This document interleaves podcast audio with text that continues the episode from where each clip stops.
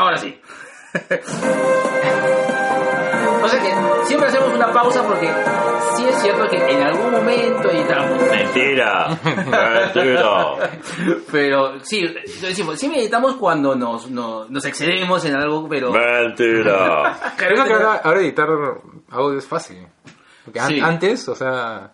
Antes lo hacíamos con cassette. Exacto, meter y sacar el cassette, esa vaina, y apretabas stop y se, y se malogró toda Sí, la te grabación. porque, porque Tenías que empezar de cero otra vez. sonaba ¡pa! Claro, Tenías que y así ya, no- empalmarla. ya no lo podías sacar de la edición. Claro.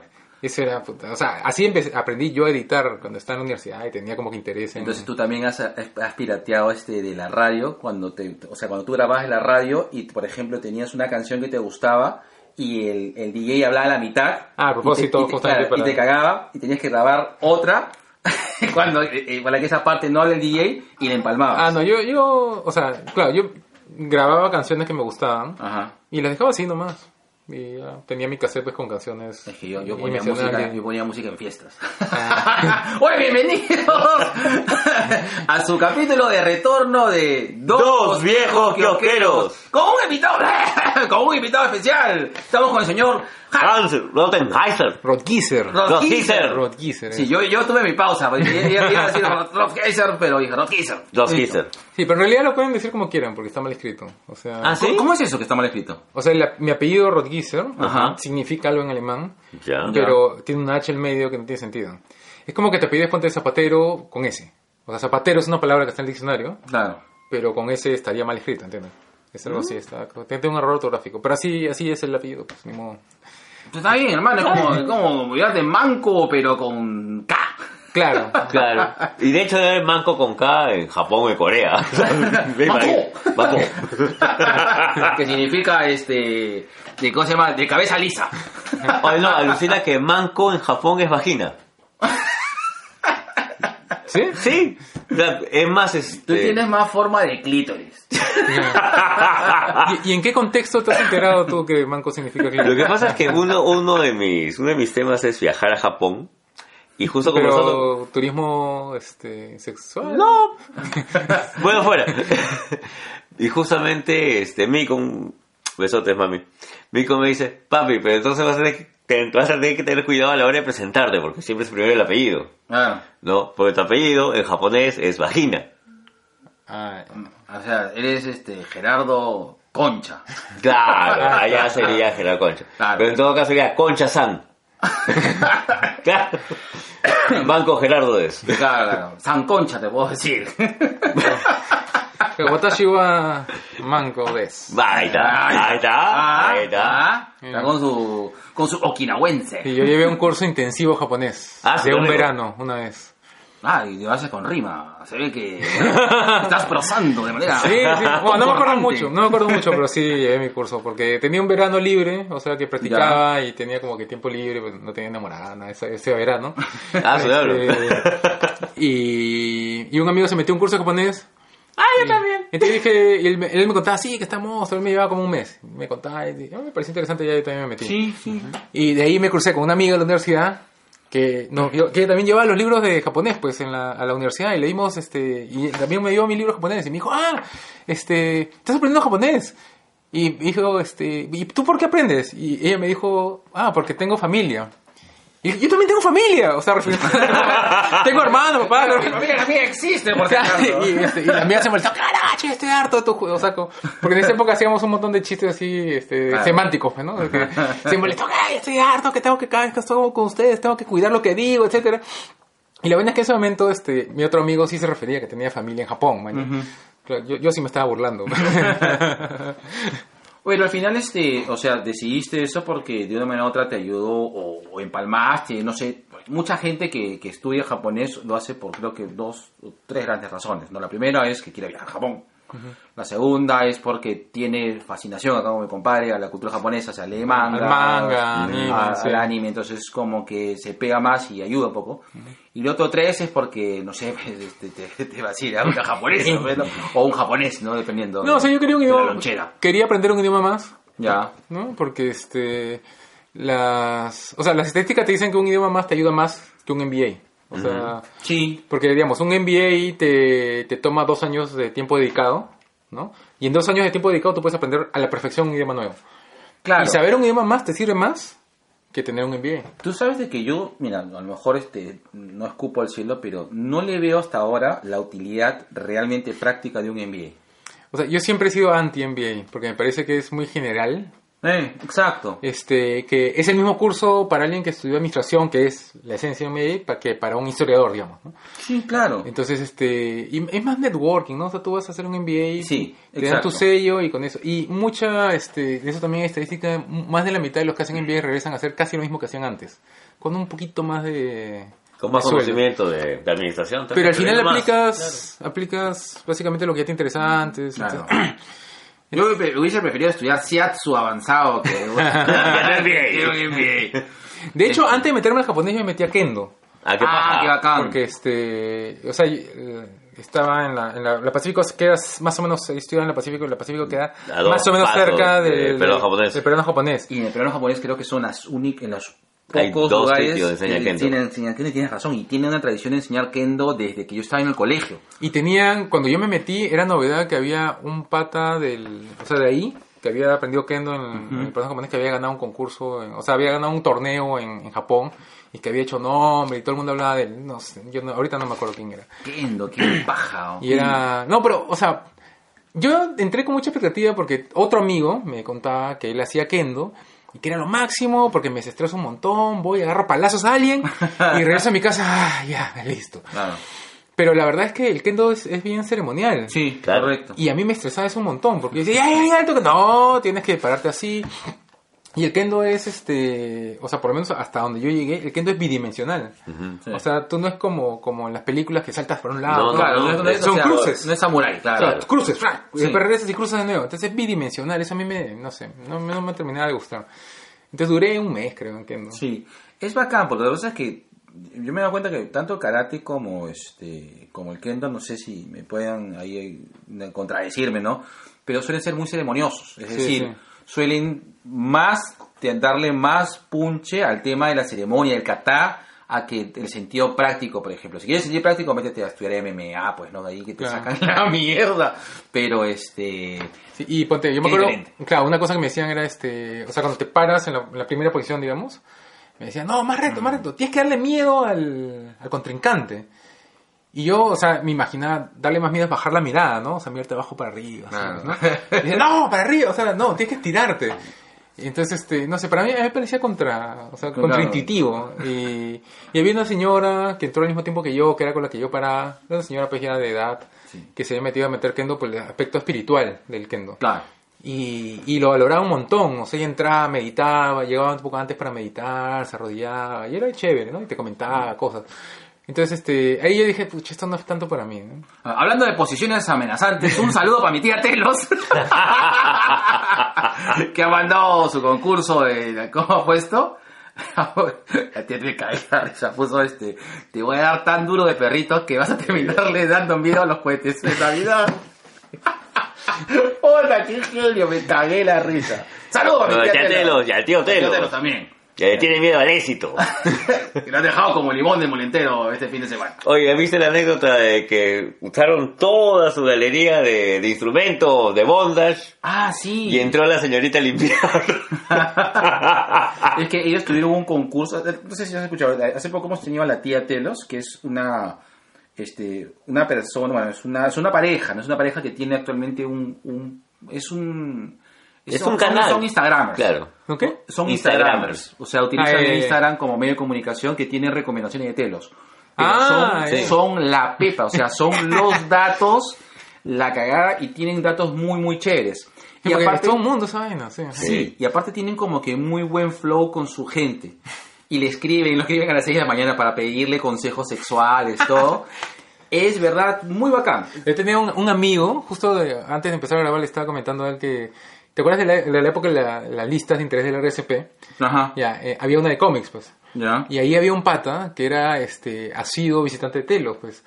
Entonces este y el pata tenía la base de datos en la cabeza, o sea, te estoy hablando antes de antes de internet. Antes que hubiera base de datos. Antes de, la- de las bases de datos de internet, ¿no? Que tú entras a, no sé, Yahoo Questions, Claro, y un buen Telo en tal lugar.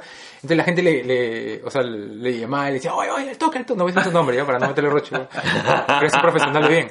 Le decía, oye, el toque, el toque, estoy en Jesús María, en tal lugar, en tal esquina, y necesito un telo al toque. Y él, ya, pero con cable sin cable. Con la alfombra sin alfombra, este, porque cada una de esas preguntas tienen, o sea, por ejemplo, lo que él me explicaba era que, o sea, los hoteles que te ponen eh, con, con cable tanto y sin cable tanto, Claro. se asume, o sea, es como que una clave de que eh, sin cable es porque estás yendo a hacer algo en específico, ¿no? No vas, estás yendo a ver televisión. Claro. Sí, sí, claro. Entonces, cuando te preguntan con cable y sin cable es una pregunta pues, de doble sentido. En esa época, me imagino. En esa época. Claro. Claro. Era como en nuestra época, ¿no? Este, eh, que había este, los hoteles con estacionamiento. Claro. Mantenimiento cerrado era, ¿no? Claro, te cerraba, que te metías y también había... Ponle cartón nomás, ponle cartón. No, había la otra que es con circuito cerrado o con tele normal. Para ver lo que hacían en otros cuartos. Sí. Sí, Ah, sí, sí. claro. Bueno, a él, Nicolás Lucar pues la empallaron, ¿no? En, Ah, en- claro. sí me acuerdo. En el, los, lo en en el un hotel, en un hotel ficho, pues, Sí, ¿no? en el los delfines quizás. Sí. Sí. Hizo, hizo la, la, la gran... hizo la... la No, gran ascensor. Una amiga de la universidad chocó, o sea, con su enamorado fueron a un telo y chocaron saliendo el telo, ¿me? Y, y, y tuvieron que arreglar el toque porque el gran temor que ellos tenían era que al día siguiente saliera en el periódico, ni más ni menos. O sea, esa era la, la- ¿cómo se llama? La fantasía que ellos tenían, la fantasía que están tratando de evitar, de que iba a salir en el periódico diciendo hija de tal persona, porque ya era hija Chocó de- saliendo del telo. era hija de alguien Chocó. relevante. No, salió, este, chocó en misteriosas circunstancias frente a un telo. Y punto, ese era todo el, todo el titular. Claro, Un saludo para mi tía Telo. claro. Saludos para la tía Telos. Bueno, bueno, vamos con las noticias de manera rápida para seguir con esta cháchara que está interesante. Cháchara. Cháchara, lee oye chacho. Negro, salió el tráiler de The Voice 2. Sí, estoy entusiasmado. ¿Has llegado a ver este The Voice 1? ¿Cuál? ¿O has leído el cómic de The Voice? The Boys, pero la serie. Sí. Claro. O sea, sé que existe, pero no, no. Échale De, de estos ¿eh? superhéroes, ¿no es cierto? O sea, mm, o sea, los superhéroes... O sea, hay superhéroes, ya. Pero no son... O sea, es un grupo de, de chicos digamos, que tienen en, poderes. en resumen, en The Voice es de que en un mundo corpo, o sea, en un mundo Como este, con los superhéroes. No, no, claro, no, claro. Lo que tratan de hacer es eh, ver la visión realista de cómo sería la Liga de la Justicia si existiera en un mundo real. ¿De acuerdo? Significa que serían, pues, personas que habrían corporaciones detrás de ellas. O sea, auspicios, todo departamento de marketing. todo departamento de marketing, hubiera, hubiera excesos. Y por lo tanto debe haber una contraparte de un grupo este, De personas normales. personas normales que le dispare el macho. Y esos brothers son The Voice. Ah, ya. Entonces, Eh, eh, los The Boys no tienen poderes. No, Ah, no. Hasta ahora. El del no. cómic es distinta la vaina, pero igual funciona muy bien la serie. La serie ha sido bastante... La han recibido muy bien, tanto los fanáticos del cómic como la gente que, que primera vez que escucha hablar Porque Umbrella superhéroes. Academy, que pusieron en Netflix, Ujú. el cómic es alucinante. Sí, pero Y la serie mí deja no- mucho que ver. No me gusta para nada. El final me parece que arruina la idea del cómic. The Voice es de Garth Ennis. Creo que sí. Sí, The Sí. Voice es de Garth Ennis y tiene más o menos la onda de Preacher. Y en, en esta. En, en la- Garth Ennis es bien capaz. Claro. igual, que, igual que en Preacher, eh, igual que la serie de Preacher, también está producida por Seth Rogen. Sí. Seth Rogen y este y el mismo Garth Ennis también. Si mal no recuerdo, ¿ah? puedo ser que me... Bienvenidos a viejo Viejo que ojero de la referencia no es Son precisa. así medias ambiguas. ¿Pero Preacher te gusta Preacher la serie? Sí, A mí sí, ¿eh? sí me gusta. A mí también me dejó mucho que desear esa serie. ¿Sí? Sí, me pareció muy lenta. Mm, Claro, el cómic es un poco lento para, para los estándares, digamos, de... Ten en cuenta que es un cómic de los 90. Claro, para, incluso para los 90 Claro. era un cómic lento, pero es que estaba tan lleno de, payasadas que pasaba piola. ¿No? Y, en el- en- y en la serie no, o sea, no, no, no es tan, no es tan gracioso, no, o sea, no es tan burlona. Es bien irreverente. Claro, ¿ah? es irreverente, pero no es tan burlona como... Depende creo de que- es. Creo que poner a Dios como que tenga un fetiche sexual, vestirse de perro para tirar, para tirar, puta, para tirar en un burdel, es bastante irreverente. Claro, O sea, pero es una cosa. A lo que me refiero es que Claro. el cómic está repleto de esa clase de detallitos. Sí, ¿no? Entonces- pero sí me gusta la construcción de los tres personajes. O sea, que qué es lo que finalmente es la, esencia- la de Preacher, ¿no? Que es Cassie, este, Tulip y, y, y Jesse, ¿no? Ah. Y eso se ha más o menos mantenido, ¿no? Eh, Es raro, o sea, lo, lo, lo- lo que pasa es que Preacher, eh, y- Preacher me, me parece que está más o menos ubicado como estas series que han salido, que tienen, que giran en torno a este tipo de, de, de rollo, ¿no? Que es este American Gods, Preacher y el otro, ¿cómo se llama este? Que sacó, que también es de Neil Gaiman, que es este... Good Omens. Good Omens. Que no sé por qué las pongo en un mismo saco. Probablemente por un tema de religión. por un tema de vamos a hablar de religión de manera diferente.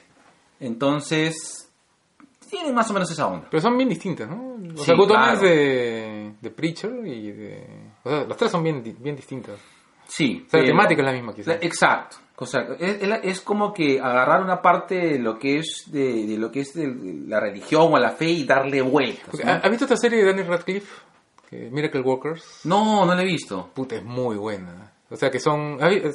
Son unos ángeles que trabajan para Dios directamente y que, digamos, el cielo está corporativizado, todo es pura burocracia. Entonces, Ah, qué Es bacán. como el mundo de los pixies en los padrinos mágicos. Ah, Claro. Es la mejor referencia que tengo. granero para buscarla en mi streaming. y, pero la dan en Fox ahorita, en cable la pueden ver. Y No- este... no tengo cable. Ah, bueno. ah, bueno, entonces no sé. Pero bueno, Fox Pro, no sé cómo se llama, Fox Pro. No, pero- Fox Play, Fox Play puedes, puedes buscar. Pero bueno, la cuestión es que el, están, tienen que salvar el mundo porque Dios ha decidido bajarse a hacer. Y todo depende de que Daniel Radcliffe y su asistente Mm. puedan hacer que dos parejas, se- o sea, una pareja se, se enamore uno al otro. Man, ya. Y, y todo le sale mal, es un desastre. Aparte descubren que Dios no sabe leer. O sea que hay un capítulo donde descubren que Dios no sabe leer, que él finge que puede leer, o sea, que pone un papel frente a él y no mueve las pupilas. Que cae de risa. Voy a echar una checadita. Es- pues, es Pero ese como- cuestionamiento finalmente la deidad. En todas tenemos pues, eso. Sí, pues. Es que eso Hasta en Lucifer. Claro. Sí. Donde Dios, ¿quién, quién interpreta a Dios en Lucifer? Bueno, ha pasado por... Por varios, pero Neil, por Neil- Gaiman interpreta De Dios. a Dios ahí en cierto momento. Claro. ¿Será Dios? Porque todavía no se sabe. Claro, todavía no se bueno, sabe. ok. Pero, pero ponte, Lucifer... Pero pues- sí que está chévere. sí, pero es bien distinto el cómic. ¿no? Ah, no, es otra cosa. Porque Eh, los puristas odian esa serie porque supuestamente es distinto del cómic. A mí me parece un mate la risa. Sí, yo la veo y me claro. río un montón, me parece graciosísimo. Es que tienes que en la cabeza que es Scooby-Doo resolviendo misterios con Lucifer. Claro. Claro. No, pero la serie es graciosa, o sea, está bien armada. Este... ¿Tú ves Lucifer por el actor? ¿Cómo se llama este pendejo? El que hace Eh, Tom Lucifer. Ellis. Y Todos sea, Pues es muy capo. Es muy capo. Muy capo. Muy capo. No Sí. quiero otro Lucifer, ¿ah? No, no, no. No. Totalmente de acuerdo. Porque en un momento Sting creo que iba a ser Lucifer. O sea, cuando el, el proyecto antes de la serie actual había otro Es proyecto. que también el, el Lucifer de Gaiman es pues rubio, Claro. tiene todo el shape de Sting, pero con Claro, Tom y se- Ellis- y serio, pues, y ¿no? serio, Serio, ¿no? molesto. Tom Ellis no, Tom Ellis tiene una mirada que te dice, este modo se está burlando. No, y hay capítulos Dice, que son, o sea, que se descansan en su capacidad de, ac- de actor, Claro. o sea, de... Sí. ¿Has visto ese capítulo, por ejemplo, en el que él está ayudando a un pata a vengarse del que se está acostando con su esposa, que es el mismo, o sea, él no sabe que es... Él no sabe qué es él. Claro, no sabe. Claro. Y está preparando como que maldades para hacerle a esta persona y al final es él, pero como él es el diablo, Claro. él es inmune y eso frustra más al, al otro pata y se molesta más. Eh, Es, es un buen giro de comedia, Lucifer. A mí me encanta esa Sí, serie. Pero Sí. tiene, lo hemos dicho varias veces, ¿no? Es Scooby-Doo resolviendo un misterio con el diablo. Sí, y los misterios son estúpidos, man, Claro. no importa, man, los misterios. No, te importa él. Claro, Claro. exacto, es la relación de él con este...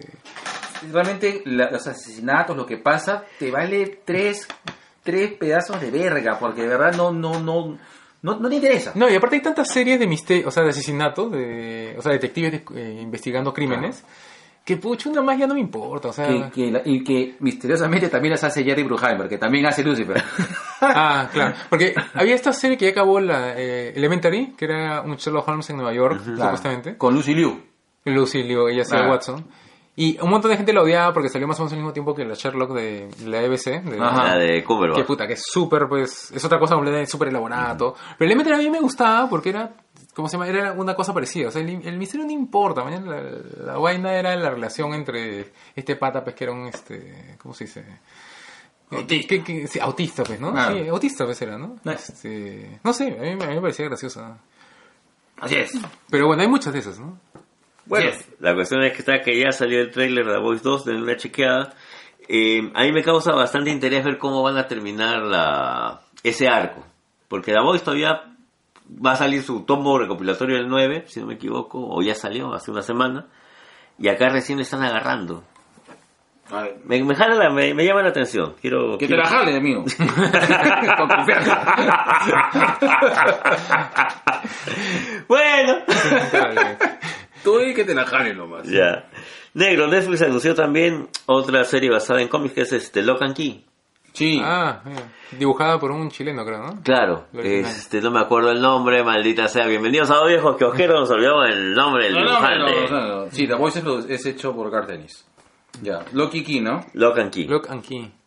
Lock and Key la hemos tenido acá editada por Planeta, si no me equivoco, en una serie de 5 o 6 tomos recopilatorios. Yo lo he visto en, en Crisol. ¡Los pillan los Crisol! Yo la he visto completa en Comunitas, si es que a alguien Sí. le, le llama la atención. Sí. Es una buena serie, o sea, es un buen cómic, mejor dicho. Sí, el cómic es bueno. Es un yo diría que es un cómic original, ¿no? Porque, Para la época. Claro, porque esta Ya- idea de que transcurre todo en una casa, que abres una puerta y llevas a un lado, otro, era como que novedoso en su momento, ¿no? Claro, ahora Pero, ya lo... pero puede llegar a cansar, ¿no? Un poco. Tal vez la fórmula te canse, pero el guion te ayuda. Al menos el guion del cómic a mí sí me lo, sí me lo vendió bien. O Joe sea, Hill y Gabriel Rodríguez. ese con. está, ese pata. Que dibuja bien paja. O sea, creo, creo que parte de la, gra- del, del éxito de ese cómic es el, el dibujo, dibujo. ¿no? El dibujo es bien... Hay cómics que se sostienen básicamente por su dibujo. Porque Pero son cosas sutiles, por ejemplo, o sea, yo me acuerdo el, el- eso de que cuando pasas por una puerta como que tu cuerpo, se- o sea, tu espíritu se va y tu, cuerpo, cuerpo se, se cae. queda. Y tú con el dibujito nomás ya entiendes qué es lo que ha pasado, o sea, es- eso no cualquiera no te lo hace, ¿no? Va a salir Logan aquí para Netflix. Mi papi, Sean Murphy, de Punk Rock Jesus, va a sacar también anunciado Beyond, o sea, más allá del Caballero Blanco, que sería ya su tercera entrega, su tercer trabajo con esta relación media rara del Joker con Batman, en el cual el Joker es el bueno. Sí. Que es Yo en otro universo, ¿o qué? Claro, este es un Ellsworth. No. Es un Ellsworth, pero... la- ¿Es el Batman que se ríe o algo así? No, no, el Batman que ríe es otra cosa. El Caballero Blanco es una historia en la cual el Joker se cura, se convierte en alcalde de Gótica y él lo denuncia a Batman como uno de los peores criminales de, de la ciudad. Y finalmente tiene que unirse con él para poder enfrentar un peligro mayor. Pero es este, o sea, es Jack Napier en toda su. con toda su potencialidad. O sea, todo lo que te vacilaba del Joker. Claro, pero el. Joker de Nolan sería. Porque el Joker de ahora último de, Joaquin, de Joaquín Phoenix, que no sabe nada de lo que está haciendo, o sea, que es, No, o sea, esto es este. que un es una víctima de las consecuencias Claro. de las circunstancias. Este es otro tipo de Joker. Este es un Joker que está O sea, muy. sí es el Joker genial que Claro, nosotros es- conocimos cuando éramos... Eh, Claro, Exacto. es el, a ver, es el Joker de un poco de la broma asesina. Claro. Pero Ya. es el el Joker que- de la broma asesina, pero eh, en el cual tú le extraes la parte de maldad y toda esa premeditación y entendimiento básicamente de, de- de- de- de- de la... Porque básicamente el Joker ataca mucho el tema de la psicología, ataca, ataca mucho el tema de conocer a las personas, ¿no? En base a eso es que hace sus, Su huevada. sus, sus huevas, ¿no? Claro. No, que no son planes per se, ¿no? Son sus, sus huevas. Y este, todo eso lo traslada a ser un gran detective, que es el Caballero Blanco, pues, ¿no? Que viene a ser, pues, el Joker, el Caballero Blanco. Y bacán, al menos las dos primeras entregas. Sí, es bastante bueno. Es bastante ¿Eh? bueno, sí. es bastante bueno. ¿Y es una serie o es un- una novela gráfica? Es prácticamente es una. Empezó como grapitas, empezó como una miniserie. Son 12. Claro. Son 12. según Ah. Han hecho un tiraje de un año. Ah, qué paja, no lo sabía. Dale una oportunidad. Es Sí, que DC después de 52 me dejó interesar... Te entiendo, papi. Me, Créeme que te me dejó entiendo. interesar. Tiene sus cositas, tiene sus cositas, pero si revisa, revisa el primero. Sí, si, no, si no no. te pegas con el caballero, con el primer caballero blanco, lo mismo te, te dijeron, tienes tus cositas, hay que revisarlas. Eso es lo que dijo ella. Así es. Debajo de esa barba tiene sus cositas. Le digo, oye, talibán. ¿ya? Ya. Ya. Negro, también ha salido el tráiler de Viuda Negra. Así. ¿Ah? ¿Sí? ¿La película ya salió? La película ya. Ya, con el guardia rojo y la... ¿Cómo se llama la...? La Guardia Blanca. ¿Cómo se llama la reempla- el reemplazo? El, Elena Bolova. Belova.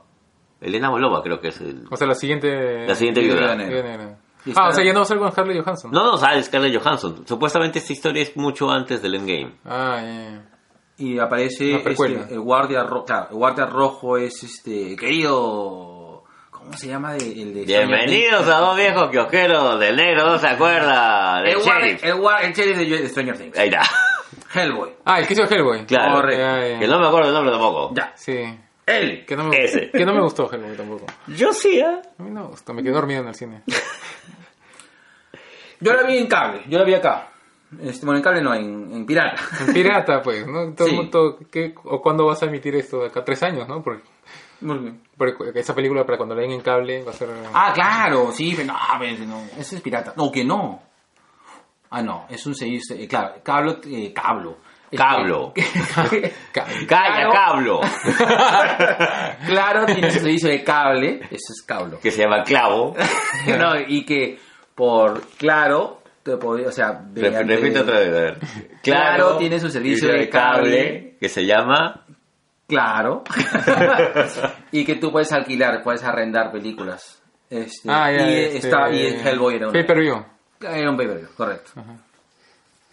Negro, así como para que te sientas más viejito, ya que estás llegando a tu base, a la mitad de tu base 4, negro. Falta poco. Todavía la mitad de los 90.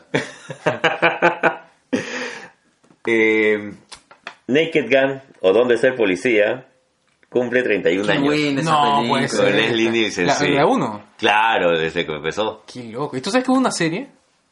Claro. Que se Ay, llama, sí la- que se Acá llama- la pasaron en Canal 11. ¿Hay una serie de Dónde ser policía? Sí. Naked Gun se basa en una serie que se llama Police Squad, si mal no Me recuerdo. cagaste la vida, weón. Ah, porque en Canal 11 yo me acuerdo que pasaron una serie y yo asumí que era una consecuencia. Una secuela. claro, que era después. Ahí sí me... Ustedes dos man, me acaban de desasnar. Y era un mate la risa. Era estilo eh, Supergente 86. Pucha, qué paja. Claro. Era ese- Era ese estilo. Ahí está, mira. Era... Ah, Police Squad. Y también con Leslie Nielsen. Sí, pero, con eh, este pero es anterior a la película, entonces. Creo que sí. Yo creo que es posterior, ¿ah? A A sí. vamos, A ver, vamos al mataburro. al mataburro. Pon- ¿Estás en IMDb? No. No. ¿Cómo? Este está en drogas. A ver, ¿cómo se le...? Acá está. Escuadrón... Suicida. No, dice...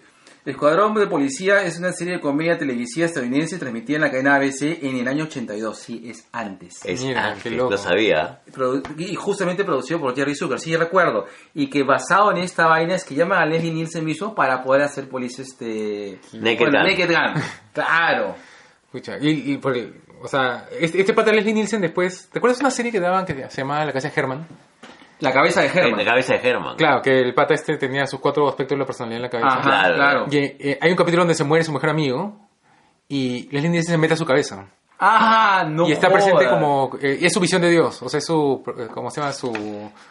El, el aspecto espiritual que antes no lo tenía se le presenta como Leslie Nielsen. Y le dicen, oye, pero ¿por qué Leslie Nielsen es la representación de Dios? Y, y Nielsen empieza como que a mirar la pantalla. Lo que pasa es que, lo que, pasa es que yo también he hecho tra- papeles serios. y empieza a... O sea, yo también he interpretado a un cura, por ejemplo, en esta película seria. Y, este, Ah, qué paja. A mí la cabeza de Herman me A mí me gustaba mucho la cabeza de. Herman, pero no me acuerdo de ese capítulo. Yo tampoco. Sí. Yo me acuerdo del gordito este que era la que era su lado Lujuria. luminoso, La claro. la, claro. la, la chica gringa esta que era también pues este su, su, las cosas buenas. claro. Ro- claro, creo que era el romance o la ternura. la Claro, ternura. cosa así. todas las cosas buenas. Ajá. sí. Ajá. Después estaba otro que era el intelecto. Y, la, que y la chiquita, la una que era chiquita, que también la he visto en otras series, no me acuerdo el nombre de la actriz. No, pero ella- Que era su lado tímido. No, no, no, su lado, no, eran sus, porque eran cuatro. Claro. El cuarto era sus, sus, sus temores, que era un pata. Ya. Y el que tú estás pensando creo que era su secretaria. Que es la que hace la voz de... Hace una voz de Los Simpsons. No sí, sé sí, si sí, pero no me acuerdo de- cuál. Entonces, Claro, que sale, eh, que es la secretaria también de Darmy Greg. De Greg. Ah, ya, ya. Puta. Oye, Que era una chatita de Sí, sí, sí, sí, sí, sí, sí. Ya, Ajá. claro, esa hace la voz de Marsh, creo, en Los Simpsons. Creo que Ah, sí. Bueno, no, no, es que lo que pasa es que no, yo no, yo no escucho los Simpsons en inglés. Eso sí, no, no, no, no, no lo Bueno, Los Simpsons ahora pues es, Sí, es- ya fue, pues, ¿no? sí, sí, sí, sí. No, claro, los Simpsons no es lo que era antes, Claro. definitivamente. Rocky Mo- Ricky Morty es ahora. el- Claro, es lo que, Ricky tienes que, Morty. lo que tienes que ver, lo que tienes que ver de todas Sí, maneras. sí, Sí, que ya está dando de nuevo después de dos y- años, creo que están Y dando no, fin de temporada. semana no han dado. Y puta, me, me, me, me emputé. Tú sabes de que, ¿cómo se llama este? Que, y verdad, y, no, y, y muy poca gente asocia intensamente con la cabeza Esa de es Herman, Herman. Cuando es prácticamente... copia. No sé, bueno, no sé si es una copia, pero hay mucha relación. Oye, o sea, tienes a cuatro No es personajes. original. O sea, ¿Qué? ¿La cabeza de Germán con qué? con intensamente. Ah, uff, recontra, ¿no? Claro. Claro. Recontra, sí, Claro. tienes razón. No, no, no había pensado en eso. Sí, sí, sí. Sí.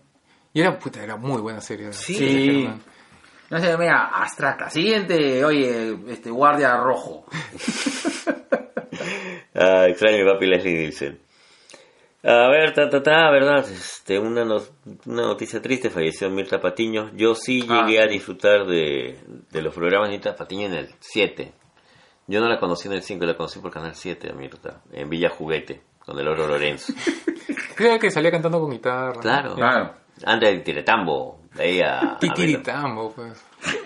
Psicoplásico había uno también que se llamaba. ¡Hala, tú sí, ah! ¿No? Canal 7. Claro, Canal 7. Claro. Clásico. No, no. Era también un programa más infantil de Canal 7, educativo. Ahí no llegué. Nah. Pues Titiritamo me par- a, a mi, a mi época me parecía muy infantil, no me gustaba. Bueno. Pero el otro era para un poquito más grande. Claro.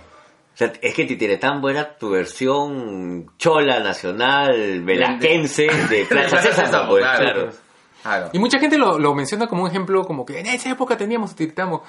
Pero, o sea, la otra vez en, en- alguien me pasó un enlace a, un video en YouTube, pero, y pucha, no era tan paja. O sea, yo, yo veo videos viejos Ah. de Plaza Sésamo hoy en día y son vigentes todavía. Plaza Sésamo es Plaza Sésamo. Es que también te das cuenta, papi, de que hay una diferencia abismal entre la producción de Plaza Claro, Sésamo ya, ok, y lo sí. que podías hacer con Titeretambo, que era prácticamente esta mesa y, y, los, y, y los muñecos, que, que tenían un aspecto más peruano, pero fuera de eso, pues... Puta, que si con toda la producción del mundo, con la plata de la crucidad, hemos llegado a la justa de Carini Timoteo. no pidas, pecholo. Y Timoteo ha tenido, ha tenido temporadas, o sea, porque después ha Claro, sido claro. Eh, Timoteo con María, María Pía. Sí, con- claro. Con María Pía es- Copelo, ¿no? Ajá. Con ella. Sí. Sí. Y después ha tenido otra etapa, o sea, tenía sus etapas. tenía Claro, sus- con el profesor Otto. Voto. Ya, ya, y con todo ese billete hemos llegado ahí, brother. Pero con todo Timoteo era efectivo, o sea, este, Claro. es efectivo. Claro. Si funciona.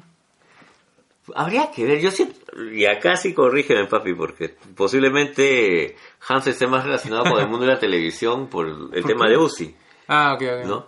Eh, Pero yo voy y hago, nomás yo me quito, yo no... mm, no, pero aspectos ya, te- ya, digo, técnicos. una cosa, Claro. mira, una cosa es funcionar como Carini Timoteo, que, ok, funcionas.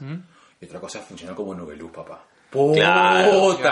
Ah, pero Ah, Noveluz Noveluz. era la producción. O Claro. sea, ¿sabes que una vez yo conocí a un señor que lo contrataron, o sea, lo llamaron a última hora para que les aprendan el proyecto de Noveluz. Les habían pedido como una Biblia con de, ponte, las palabras que se iban a inventar. Porque como supuestamente era una fiesta Claro, y era una claro, fiesta infantil, y era un mundo fantástico, tenía que tener su propio, eh, su Claro. propio lenguaje. Nivelungo. Claro, todas esas... No, este... Golmodi, no, huevón. Golmodi. Nivelungo. Nivelungo. Este... la- Glasgow. ¿Cómo se llaman las...? La Dalina, los todo. Golmodi. Y, dentro, y dentro del mundo de Nubulus había jerarquías, o sea, la, las... Agrajo. Claro, las. Dalinas estaban por encima de los Golmodis, eran y hormonales, habían varias categorías. Y contrataron a una lingüista para que les haga todas esas palabras en una noche. O sea, en una noche salió con una... una- ¿Cuánto habrá cobrado mi tía Marta Hildebrand para hacer ese diccionario? Estaba eso, después este, ¿cómo se llama este señor? Hay un guionista que se apellida Alegría, peruano, que tendrá pues, 60 años, que trabajó en Hollywood. Anda. Este, y ese pata que vivía en el Perú lo contrataron para que también escriba, Pero- cree la- la- el concepto. Claro, pero o sea, a nivel conceptual era bacán, ¿no? Pero Nubeluz, como ya, o sea, bonito, todos nos acordamos de, la, de las Dalinas, nos acordamos de... Yo lo veía con los dibujos, de verdad. Eh, y con las Dalinas, obviamente. Este, no, no, no, no, no voy a ser tampoco tan... No, yo lo veía con los Ay, ay, Y yo compro, compro. Playboy por los artículos de carros. Bueno, y... ¿Y, este, y cómo te sentiste cuando se suicidó entonces? La- este, mal. Claro. Sí me sentí mal, porque... Mira, en esa época yo, ya- yo ya estaba pues ya en secundaria y tenía un grupo Mm. y este y le dedicamos una canción a su claro que era Ah. burlona no era así punk así este, Sí, pues. a su Te digo de que no, yo lo tomé con cuidado porque en esa época teníamos dos amigos que trabajaban en Noveluz. Un saludo para, Ah, para Gato. No, gato, Ah, gato tierno. Este, que trabajaban ahí y... Bueno, hay varios que después y, sí- y- y llegó este con, o sea, llegó un poco este contrariado a la universidad. Claro. Porque momento. hay varios de esos que ahora son famosos pues no está este Claro. Stephanie Cayo estaba ahí estaba este el, No. que, el que hace musicales también cómo se llama este Este, Marcos Zunino Marcos Zunino. ¿Estaba ahí o no? Estaba, sí, estaba este Rosana Maldonado. Claro la rubia La rubia, Claro, claro. ella también estaba ahí. Estaba este, las Copelo, bueno, este, la, la- Las no, gemelas, no me las acuerdo. gemelas, No me acuerdo del apellido. sí. Eh, había un montón, claro, un montón de gente. yo también un amigo de mi colegio estaba ahí de Olmodí también de mi clase Sí. nos contaba los pormenores de la producción Así es. Claro. Esa era la televisión para blancos. Claro. Oye, pero fue- en su momento fue revolucionario, ¿no? Tú no, no sí, puedes... claro. No, pero claro, a lo que iba es, fuera de eso, o sea, fuera de, de, de- de- de eso, era un programa, concurso con canciones. No, no... Pero estaba bien hecho, es el Sí, punto. está bien hecho. Está bien hecho, lo grande, Sí. con sus, este, y con sus propios, se, le había- se les habían tomado en serio, pues, ¿no? Con sus, Sí. con sus conos, ¿te acuerdas los conos? de- Claro, claro, que dicen que eran, los, los rellenaban así de... Sí, pues, era... Lo rellenaban de, de serrín. de, ¿Cómo se llama? De tecnopor. Y acababa siempre una fiesta, pues, o sea, entraban, Claro. en hora loca entraban, entraban Sí, unos, sí, unos sí. patas con zanco. Pero era básicamente el concepto, ¿no? Pero yo digo, más allá de eso, no, no había más. Yo sé que tampoco no le puedes exigir mucho programa infantil, pero, repito, empecemos con Plaza Sésamo. Yo de por sí, puta, yo tengo mucho cariño a Plaza Sésamo. Creo de que está bien hechecito. Incluso, bueno, hasta hoy en día, ¿no? O sea, tú ves Plaza Sésamo claro. en... ¿Cómo se llama? Todas las versiones, la mexicana, ahora que hay cable ya es la mexicana, la china, la japonesa de Plaza Sésamo. No, y aparte, este, no sé si, yo soy fanático de esas cosas, pero eh, los Muppets, perdón, no, el Plaza Sésamo tiene, tenían videos cortitos que grababan con celebridades. Claro. Por ejemplo, este, la letra M, y pucha, era pues con Robert De Niro, no sé, Claro. o Michelle Obama. Sí. Es- es- o sea, ese nivel de preocupación era pues... Inclusive de los 70, o sea, estamos hablando de que Plaza Sésamo tenía... Johnny este... Cash, por ejemplo, me acuerdo, hay un video clásico de Johnny Cash que fue... cantando- Claro, que está cantando. que sale cantando porque para prevenir sobre los, los, los inundaciones, para estar preparado contra inundaciones. El hombre negro, pe negro. Johnny Cash cantando. Plaza Sésamo. Te creo. Pero en ese video no está de negro, está con un Claro. saco a celeste claro. No, me imagino que también la producción de Henson le había dicho, no, Ya, cholo, ahí- ya, ahí nomás, ba- ahí nomás. bájale. Bájale un poco. claro. De eso es para el cristal encantado. Está encantado, que fue pérdida. El que está encantado no hizo plata, ¿sabes? No te creo. Pero, plata. pucha, es una cuestión de culto. Puta, es una película alucinante, pero no hizo plata en ese momento. Él lo Es deprimió, que, a Jim Henson y claro, es que lo que, es que pasa es que Jim Henson yo creo que era una persona que era súper quemada. Si tú lees, si tú, si tú ves los primeros capítulos del show Los Muppets de los 70s, tiene cosas bien hardcore. Sí. O sea, lo- hay, hay humor bien cruel, ese de que el, el bicho grande, hay un, hay un este, hay un sketch que sale este que, que el chongo es que salen las ranitas cantando al fondo y viene un monstruo Y y se va la come, comiendo, y la claro. uno a uno. Oye, si te la gente se caga de risa de eso, o sea, Claro. si tú pones a pensarte, puta, Es bien oscuro el es tema. bien oscuro, pues, ¿no? Te estás cagando de risa de, de las muertes, ¿no? El ayudante del profesor. Vi- El MIP. Claro. Claro. También es otra. Claro, O el- explotar a cada rato. o el chef sueco. El chef Ah, que- Pero, eso- cocinaba. pero eso es los Muppets, eso no es... Claro, eso es los Muppets. Que es para adultos, porque los Muppets lo pasaban de noche. O sea, Claro, era como eso que los Muppets lo pasaban de Era un programa y los invitados eran como que este... Mark Hamill. Mark Hamill, justo estaba pensando Claro. en ese, Mark Hamill. O sea, eran invitados como que un adulto entendería qué, Claro. es, lo que, qué es lo que está pasando. Claro, porque Piggy lo, acosó sexualmente Ya. pues, a Mark Hamill, a Harrison Ford. A los dos. Ya, ¿Qué gente? Ya, ¿Qué fan- No, y por ejemplo, el, el- el que Piggy, o sea, Piggy y la rana René estaban casados. No, No. no, no, eran salientes. Pero ellos se, ellos se- no, ellos se casan con, en, el- en la película. pues, la En película- ah, la película, pero Pero la eso- película es una precuela. La, la película de los Muppets en Nueva York es la precuela de cómo ellos ap- obtienen el, el programa. ¿Ah, sí? Y ahí ellos se casan. Sí, Hay una Ay, se- sí, secuencia la- donde se casan. Sí recuerdo haber... habi- No, es que quieren relanzar este el show de varietés de los Muppets porque, Ya ese ya había cancelado. porque todo el mundo o sea los comienzan a reclutar porque todo- este creo que Figuerero estaba eh, Cada quien está No, no, esa es otra. la de, la de- no, no, no. lo que- o sea, la historia de los Muppets en Nueva York es que ellos llegan de, de, ser- de tener éxito en el, en el, en el- Claro, en el campo. Claro. Por, por eso este, la rana René toca banjo, porque supuestamente viene del campo, no es un show de campo, y llega a la gran ciudad y no les liga y por eso se separan. Y después la rana René tiene que buscarlos nuevamente y obtienen el programa. Y en esa película ellos se casan. ¿La rana René es afrodescend- ¿eres afrodescendiente? Debería hacerlo porque viene del campo y fácil de Nueva Orleans. No, pero él, tiene su canción de que no es fácil ser verde. Claro, no es fácil ser negro. Ah, Es ser claro. verde, donde supuestamente está diciendo no soy ni blanco ni, ni negro, soy verde. man. Pero usted, tú entiendes, pues, papi. Eh, Tú es verde ocre. Verde petróleo. Es como el problema que ahora tenemos con los morados. O sea, el partido morado se divide en dos. ¿Man, ya? Y los dos son morados. Entonces, y él- a, a la otra vez que fue a Nación Combi, uno de los candidatos le decía, pues, no se podían separar, o sea, no, no podían quedar en que uno iba a ser morado oscuro y el otro claro o algo así. Claro, uno chicha, otro Claro, los dos se han quedado con la- el mismo pantón de colores ¿cómo se llama? de morado. Y, y son una preocupación, pues, porque uno, uno es un partido, no cuál ya, pero uno es un partido serio y el otro no. ¿eh? Me imagino que están jugando como, como, no sé, pues como acá en la película que le ponen, o sea, en la película peruana Misia, que le ponen un nombre como para que la gente se confunde y entre a verla cuando quería ver otra cosa.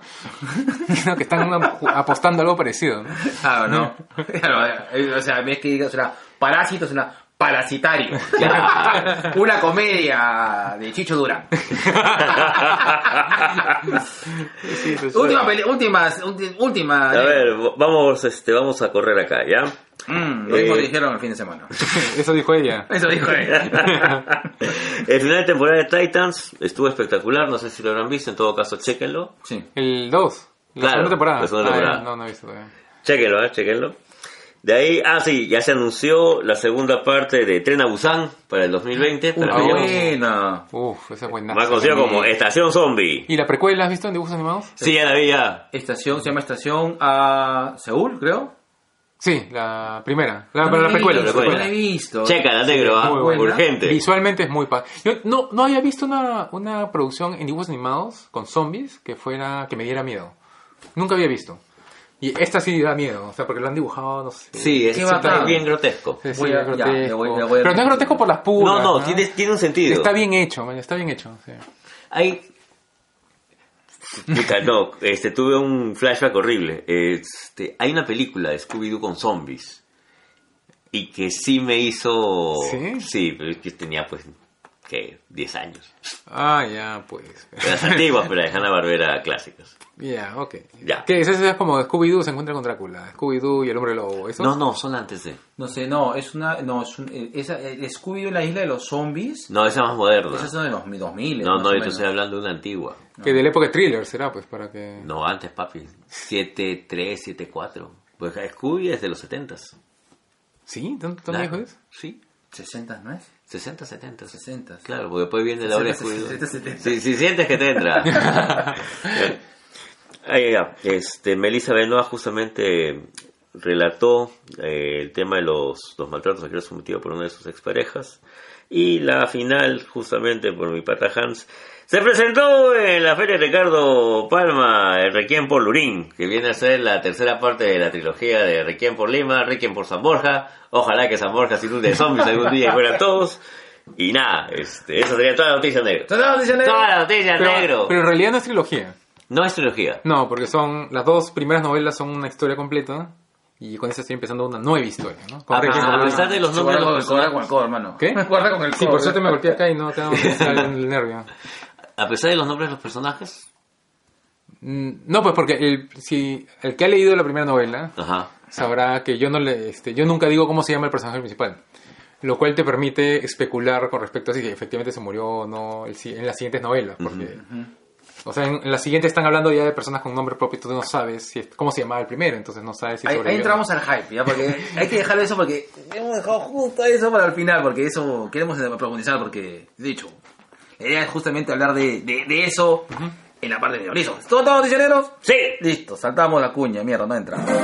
Claro. está, ahí está. Siempre, vamos. negro. so- sorprendiendo cuando entra. No ella. avisa. Eso dijo ella también. Vamos rápidamente a los anuncios. Déjame buscar. Chin, chin, chin, chin, chin. Dame un segundo. ¿Dónde está? ¿Dónde está? ¿Dónde está tu Ah, listo. A ver. Ya, Se cayó la huevada. Oye, hay que hacer ahora bien este, la- las menciones, ¿ah? Ya, espérate, voy a buscar la mía. Y tú, qué lleva gracias a Mosaico Digital, marketing digital, campañas en Google Ads, creación y optimización de una campaña en búsqueda o display, configuración y código y Google Analytics, Pixel and AdWords, ¿Pixel Google? Ads and AdWords, Google Search Console, optimización de la campaña en palabras con negativas extensiones y ajustes de puja. puja, puja, maruja. Eh, eh, mosaico digital, ¿cómo se escribe mosaico digital? ¿Cómo señor? se escribe mosaico digital negro? M de mamá, O de oso, doble S como la SS de Alemania.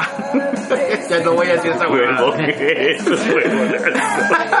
A de Argentina, Isaguirre, Q de Ecuador y O de Oslo. Mosaico digital, marketing digital para ti y tu empresa. Y si quieres más detalles, quieres capacitación y quieres otros detalles, apúntalo en que ya lo quieres, lo quieres contactar. Busca a Ricardo Llanos en todas las redes sociales como LinkedIn, Facebook, Twitter y Mirk, Mirk. ICR. Y ICR. Se acabó. Listo. búscalo en tu slam también. Así es. Mosaico digital. ¿Cómo se llama mi papi? Ricardo Llanos. Ay, qué rico. Y la siguiente mención viene gracias a Publi Digital, más conocido como el camioncito gladiador. Publi Digital, tanto en lo público como en lo privado, se ha desarrollado como una empresa de comunicación masiva experta en manejo de crisis. Asu. Asu, así como las crisis de tierras infinitas. Como tu crisis asmática del fin de semana. Y como tu crisis de pareja de hace 10 años. Somos una empresa con más de 10 años de experiencia en comunicación estratégica con el objetivo de desarrollar acciones de marketing masivo y publicidad a largo plazo que mejoren la posición competitiva y rentabilidad social de nuestros clientes. Eso es Publi Digital. ¿Dónde encuentras y dónde vayas a Mosaico Digital? Ah, perdón, a Publi Digital. A Mosaico Digital lo encuentra con Capi Ricardo, ah, no, Ricardo Rica- Llanos. Ricaico. Rica- Ricaico Llanos. Incaico Llanos. y a Publi Digital en ventas arroba publidigital.p o al 272-8197. Publi Digital, comunicación masiva y estrategias y manejo de crisis. Y si quieres asesoría para tu look personal, para que te hagan el aseado japonés y Ay, y este y así, Quiero mi depilación hindú en la barba. o te o te afilen las uñas y te saquen las púas de alguien, este busca a, a mi amiga, mi, mi, mi gran amiga del alma, Fiorella, eh, a Jazmín By Fiorella Chan. Y.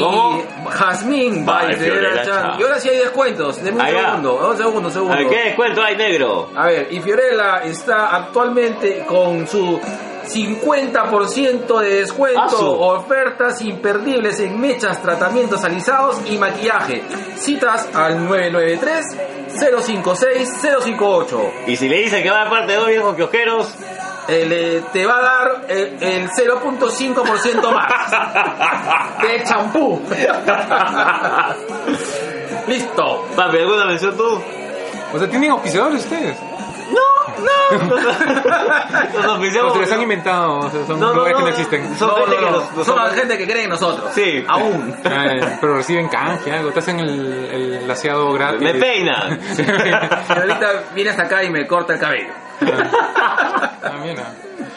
Porque conseguir así oficio para podcast no es fácil. ¿no? No, de verdad no. o sea, Lo que pasa es que una- en un momento comenzamos a... ¿Verdad? Nunca nuestro nuestro nuestro rollo nunca es... eh, es decir, no, ni siquiera buscamos de que sea autosostenible el podcast, porque creo de que invertimos mucho porque es muy terapéutico, pero sí, este, sí, Bueno, pero reciben cómics, ¿no? Por lo menos. lo que sí recibimos Gracias a, a mi cómics, este, recibimos cómics, recibimos, no, y también sí hemos tenido bastantes referencias, o sea, hay mucha gente que nos da cosas, este, y son gente que que- Tacitas. tacitas, tacitas, tacitas. claro, y, y, por ejemplo, este, con, con Ricardo tenemos un proyecto de hacer un chatbot, este, bien interesante. Para ¿Un hacer chatbot? Sí, para trabajar un tema de inteligencia artificial Ah. y eh, que justamente queremos hablarlo con Luen para ver estos temas de inteligencia artificial y son gente que nos escucha nos dice oye quiero este, a ver si le metes un, un par un par de centavos más este para mi para mi para, ¿cómo se llama? para mi para mi negocio y ya lo hacemos así o a veces también este ponemos random cosas que nos gusta y también las publicitamos de manera gratuita porque así este programa está lleno de amor y no de dinero listo Este, pero, ¿qué, ¿puedo promocionar algo entonces? Obvio. Dale. Bueno, mi novela, Requiem por Lurín. Ahí está, Ahí ahí. Primero, Está, esto, musical, ¿cuándo. ¿Cuándo van a cuándo van a emitir? Mañana. Mañana. Ah, ya, ok. Eh, Cuando escuchen esto, todavía está la Feria del Libro Ricardo Palma en Miraflores. Pueden ir a comprar en el stand del Tazor mis dos novelas anteriores, Requiem por Lima y Requiem por Lurín, o la nueva aventura que se inicia con Requiem por Lurín. A la de San Borja, te No, perdón, sí, Requiem por Lima y Requiem por Están las San Borja. tres. Están las tres, sí. Llévate las tres. Las las tres hacen un paquete, te lo venden, te hacen un descuento si te llevas las tres de golpe. Ah, qué bacán. Sí, sí, sí. Y si me llevo las tres y después te voy a buscar para que me las firmes, ¿en dónde te ubico? A ver, yo voy a ir el Ah, domingo. el ahí domingo, va. el domingo voy a ir. Ahí pueden. Ahí está, el domingo, el último día de la feria del libro Ricardo ¿En- Palma. ¿En qué están? ¿En qué están? Altazor. Altazor. Altazor. el stand está hacia la esquina que está más cerca de la iglesia. De Pues, ¿Sabes? Miraflores. Si quieres saber, este, o quieres ver la visión zombiesca de mi amigo Hans de cómo sería un apocalipsis zombie acá en, en Lima, básicamente, pues, ¿no? Claro, las dos primeras una vez transcurren en Lima, en Lima Sur vendría a ser, ¿no? O sea, de Sí. Mira- Miraflores, San Borja, Barranco, Chorrillos. Correcto. Estas son las dos primeras. Y la, ul- la que acabo de lanzar transcurre ya fuera de Lima. Es este Lurín, Pachacamac. Con tu rico chicharrón. Sí, exacto. Así es, ya digo, tu, con tu rico chicharrón de zombie. Y lo que estábamos comentando con la otra, con, o sea, otra persona que me entrevistaba era que servía, servía también para prepararte. O sea, si tú crees que estas cosas pueden pasar, puedes leer mi novela y empezar ahí a prepararte para tips. sobrevivir. Por ejemplo, este, Ah, qué golazo. claro, tener tu maletín ya con cosas listas para salir corriendo. Porque cuando ataquen los zombies tú sabes que no debes refugiarte, tienes que salir corriendo. No, no. Ah, ¿sí? Claro, claro, si no te, te encierran, pues te, te, te rodean. Por ejemplo, yo tenía. Eso, eso eh, quiero hablar justamente de la forma porque yo tengo mi teoría. Por ejemplo, yo ya tengo mi plan de. O sea, yo ya tengo mi plan de escape en una apocalipsis zombie. Por ejemplo, yo estoy cerca a la, a la Tsukame y estoy a- acostado de una galería de armas. Entonces, mi, primer, mi primera parada era ahí. Inicialmente. Ya, pero tú piensas que medio Lima va a buscar, va a tratar de meterse ahí, pues. Tienes que ir a lugares caletas, donde, que no sean obvios. Ah. Porque ahí, imagínate, donde hay aglomeración de gente, es más fácil que te contagies, porque basta que una persona esté... Como el resfrío en las ciudades, igualito. Claro, basta que una persona esté infectada Ya, para que se transforme mientras está rodeada de personas, muerde a otro y todo el mundo se muerde y ya fuiste. Esos tips los quiero. Ahorita, tienes, que tienes salir de la ciudad Lo como que, sea. lo que quieres es que todo el mundo lo muerda. Claro, entonces, si en tu casa no tenías tu maletín ya listo con armas y municiones y todo, ya fuiste, ya tienes que, Ah, con lo que tienes, tienes que salir, claro, Qué claro. gol, qué gol. Sí. Por eso, por ejemplo, este, en, en la novela Guerra Mundial Z Ajá. Max Brooks. de Max Brooks, ahí hay un capítulo donde ellos te hablan que Islandia era una trampa mortal, porque todo el mundo se iba a Islandia diciendo, ya, ahí de hecho vamos a hacer algo. Pero era tanta gente que se iba a Islandia y que la sociedad, o sea, la, la isla no tenía, no se Recursos basta con tanta claro. gente, todo el mundo se muere de hambre, es un desastre. ¿no? Claro. Yo recuerdo de, de- de Guerra Mundial Z, dos cosas que me llamó la atención fue uno, que, que Cuba llega, fue la que, la que llega a ganar pues la Guerra Mundial. Porque Ya, son de los que sobreviven. no sobrevive, ¿no? Era- se dice que es uno de los países ganadores. Claro. Y este y lo otro es este que Estados Unidos no, o sea, se puso en el momento de utilizar el frío como una herramienta para supervivencia, al final le jugó mal. Claro. No, es, es todo un rollo, ¿no? Eh, sí, Estados es Unidos un porque tienen este o sea, tienen como que en, en- digamos en la historia que te arman en Guerra Mundial Z tiene etapas, ¿no? O sea, Mm, el, sí. la- el gobierno norteamericano primero no sabe qué hacer, después hace una cosa, después la, la- la otra, hasta que ya se organizan y logran hacer frente a la amenaza, ¿no? Qué chévere. A mí la escena que me marcó del, del libro es son dos. Uno, la, eh, esta pared construida por, por cubos de cristal en China para poder aguantar la invasión. Y lo que pasa con Corea del Norte, ¿no? Que dice, todo, Ah. todo desaparece y no se sabe nada más de ellos. Claro, y tú sabes cuando fui a yo fui al Comic Con, este fui al, al panel que, que Max Brooks, o sea, donde hablaba Max Brooks. Y la pregunta, le preguntaron, este, en la etapa de las preguntas, le dicen, este, ¿qué pasó con Corea, Corea, del. Norte? Ajá, Porque, ajá. O sea, dentro de la mitología del libro, Claro. supuestamente este, Corea del Norte se encierra en unos búnkers que tenía. Exacto. Y no se sabía nada. Y ya, y porque el libro está escrito cuando la humanidad ya sobrevivió, entonces este, ya no hay, o sea, los zombies ya fueron controlados, todo, y las, las superpotencias tratan de, De arreglar. ponerse en contacto con Corea del Norte para decirles, y no abren la, o sea, el búnker está cerrado, no hay forma de entrar, y no se sabe qué hay adentro tampoco, ¿no? Entonces le preguntaron, un, un fan le preguntó a Max Brooks, este, bueno, ¿y qué pasa con Corea del Norte? Es una excelente pregunta. Siguiente pregunta, dijo. y no respondió. ¿ves? ¡Qué pendejo! Es que puta, a lo mejor la tiene guardadita para el final, o sea, para otro nuevo libro. Porque No, él ya no, No, quiere. ya no, ya- no quiere. ¿Ya no quiere escribir ya? No, De al menos de zombies no, ya no quiere. no, su- creo que el último que sacó fue justamente este Los perros de Harlem, de este grupo No, te había sacado negros. una novela de Minecraft que transcurre en el mundo Minecraft. Ahí sí me agarraste, ¿eh? esa no la había visto. Que risa, no di- dicen, dicen que es yo no la he leído todavía, pero dicen que es buena y que le escribió porque a su hijo le gusta Minecraft, entonces hablando con su hijo se le ocurrieron cosas y ya sacó eso. Porque él escribió, él sacó, o sea, escribió cuentos de zombies para distintas que, gente que le pedía y hay un cuento que no me acuerdo cómo se llama, que es donde él cierra completamente ya Guerra. o sea, su, su, Ah. su mundo, digamos, de zombies ya lo cierra completamente. Que es este. O sea, básicamente lo que él. Lo que pasa es que él mata a su. o sea, no él, ¿no? Pero un personaje que vendría a ser él mata a su padre, som- este, Zombificado. ¿no? Donde, y todo el rollo es de que ya esto se acaba, Lo mata, ya lo mata Mel. lo mato y ya me voy a vivir a mi casa y me olvido de los zombies, ¿no? Porque supuestamente ya, ya superaron los zombies la humanidad y ya, ya, ya acaba. ¿no? No me acuerdo cómo se llama el cuento, pero es este... Y la idea era que con eso, era lo último que iba a escribir de zombies, ¿no? Y ahora está escribiendo otras cosas, ¿no? El pata es bien capo, ¿ah? Sí, Sí. bien paja. Su, su tema este con los soldados negros de la Primera Guerra Mundial es, es bravo. Sí. Los perros de Harlem. Los perros del infierno de Harlem. Bueno. Leído. Bueno, vamos rápidamente porque ya para ir al, al tema de fondo que me está ya- cada vez llamando más la atención. Ya, listo. Vamos, gente de mierda. ¿Quién es? Yo sí. Ya, ching, ching, puta, que estoy acostumbrado al- a, la, a la computadora. ¿Dónde está?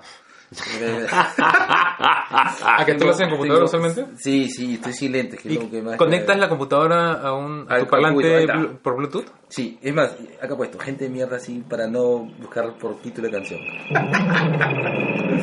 bueno, y la recepción más renegona de toda la podcastófera. Tenemos gente de, ¡De mierda. mierda! Y no vamos derecho de regalías. a. Sí, pero esta, es justo esta, esta canción conocida. Claro. Hasta hoy día en la mañana iba a hablar acerca de Guerra García y su aparición en, en- con pero me ganó la me ganó la cólera cuando leí este este caso de esta chiquilla que la encuentran violada y desnuda en Plaza Ah, Norte. sí. Ah, mm. ¿no? Y es el tema justamente de que a ella la contactan por Facebook, este, dis- dicen los, dicen el tema de que hay una chica con un pata y finalmente no se sabe más de ella hasta que la vuelven a encontrar. Justo en un, en un espacio en el cual eh, estamos con un tema de falta de empatía total ante, ante la violencia contra la mujer. Y cada día surgen más y más casos que me hacen pensar también en, en, en esas personas que se burlan o en todo caso siguen culpando a la persona por, como dice la canción, ¿no? ¿Cómo vas vestida? ¿A Claro, quién tú- vas? Tú, te lo buscaste. Tú te lo buscaste. Y antes de... Yo me demoro dos horas en llegar de la chapas acá. Entonces iba revisando los comentarios de la gente en, en los diarios que rotaron la noticia y de verdad son puta totalmente desde inapropiados hasta eh, no no sé cómo no sé cómo escribirlo no sé si llamarlo ofensivo en todo caso eh, este desatinados no Eh, desde el bien hecho por ir a estos grupos o por qué no se dio cuenta y ahí te das cuenta que los, o sea, en buena medida la gente que está ejerciendo periodismo, porque o sea, esas notas las escriben supuestamente periodistas, claro son chivolos, ¿no? Que mandan, oye, esta es la nota sobre esto que me ha llegado. Es gente que no está preparado para abordar ciertos temas, ¿no? Porque, o sea, el, el hecho es Claro, o sea, el, o sea, tú para tratar un tema como este tienes que prepararte en cosas que puedes decir, cosas que no puedes decir, el, ¿cómo se llama? enfoques que puedes abordar y otros que no. y, y acá lo hacen de una manera pues tan burda, primitiva, de una manera como, ah, este, se lo buscó, que se lo buscó, o cosas por el estilo. Que es lo mismo que tú ves en otros temas, o sea, en temas policiales, o, o- o lo que a mí me pasa en, en economía, que tú ves que gente redacta notas económicas que no tienen ni idea de lo que está poniendo, ¿no? este, y es como que dramático, ¿no? Mm, Cosa que gana más el tema de la de cómo, o sea, de, de cuándo lo dices, qué es lo que dices. no lo sé negro o sea Para yo- mí muchas veces la noticia se ha manejado así, no importa cómo lo digas, pero la cosa es que lo digas en el momento que tienes que decirlo.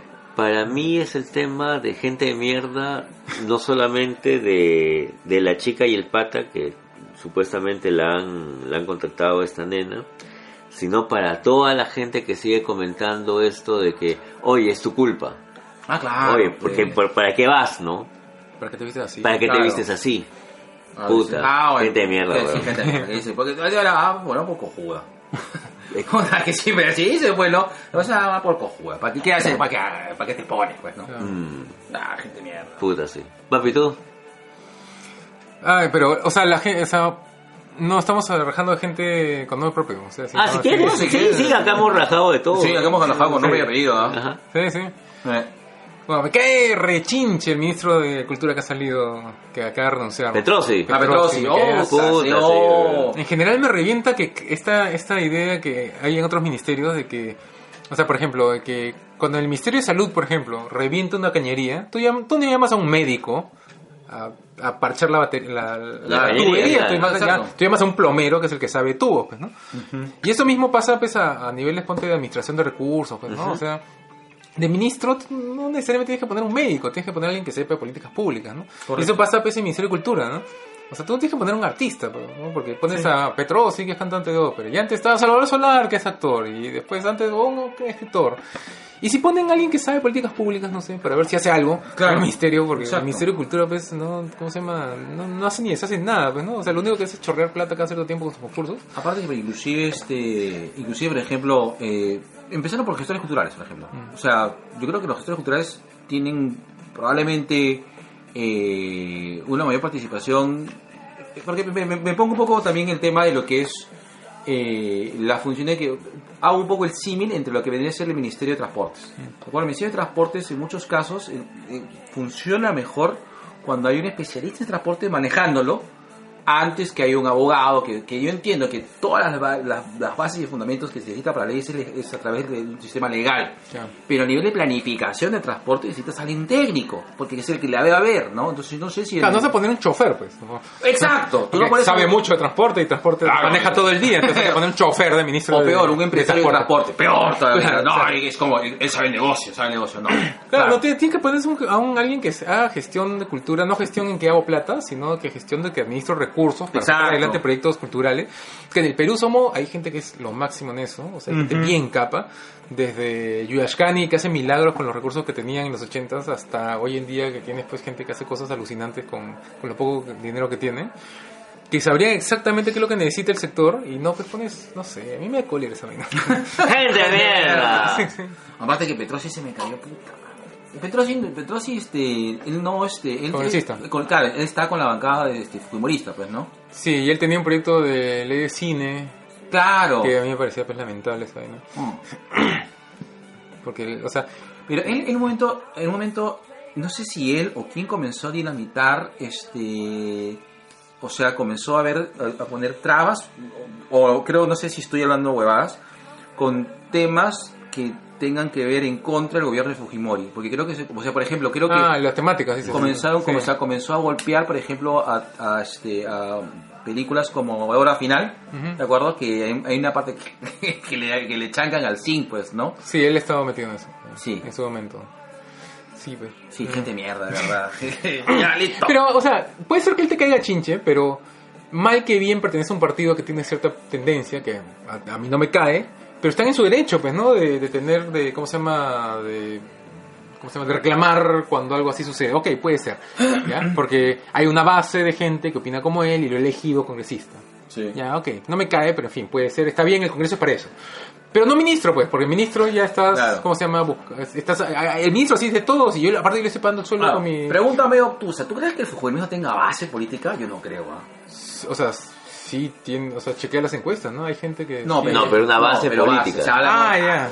o sea, No, no, no te digo que tenga pues técnicos, no, te digo que hay gente que vota por ellos, ¿no? O sea, es- y un- O en todo caso, que, a ver. Que- que yo no voy a- yo no soy Claro, ya, Del pero sentido romántico, ¿ya? Del sentido romántico. Como el APRA. No nos gusta, pero tiene una base política. Como PPC, que no, Claro, nos tiene gusta, una doctrina, una doctrina, ideología. Y tiene ideólogos, dices. Claro. Y se reúnen a discutir. Sí. ¿qué? ¿Cuál es nuestra posición con respecto al aborto? Y discuten Claro. entre ellos, Sí. ¿no? No, no creo que el fujimorismo tenga nada similar a eso, ¿no? Sí. Yo en algún momento me vinculé al PPC, cuando estaba en la Uh. universidad, o sea, puta, 93, 94, iba a las reuniones del partido La para juve- escuchar. juventud pepecista, ¿eso? Puta, aluci- alucina. De- de- con Yo tengo Amiel, con Amiel. Ah, claro, yo tengo un amigo que está metido en eso. Y Y- siempre nos mandaba mensajes y todo. ¿Ves que ese es el tema? O sea, Ah, se sí. discutía. O Sí. sea, había una base ideológica jodida. O sea, sabías por qué eras Partido Popular Cristiano, ¿no? Claro. Acá sabes, hasta el mismo nombre lo dice, no eres fue casi una huevada mesiánica por el tema de Fujimori. Sí, pues. El apellido es mesiánico en el fondo. Pero el- Y es un culto a, a toda la familia. Sí, pero es que, o sea, el, el- o sea, el Fujimorismo, o sea, Fujimori, Alberto Fujimori cuando era presidente, eh, o sea, él supo hacerla, ¿no? O sea, nuevamente, yo no soy fujimorista, ¿ya? Pero fue un genio maligno, pues, porque él supo, o sea, le puso, este, por ejemplo, eh, pacificó lugares que vivían todo el tiempo, pues, con la, ¿cómo se llama? Con la preocupación de sendero, que este y lo otro. Entonces hay gente, pues, que adora Fujimori porque les trajo la paz, ¿no? Después hay otros lugares donde les llevó electricidad, o sea, en pleno, en pleno siglo XX, final del siglo XX, era gente cercana a Lima que no tenía luz, no tenía luz, no tenía agua, desagüe.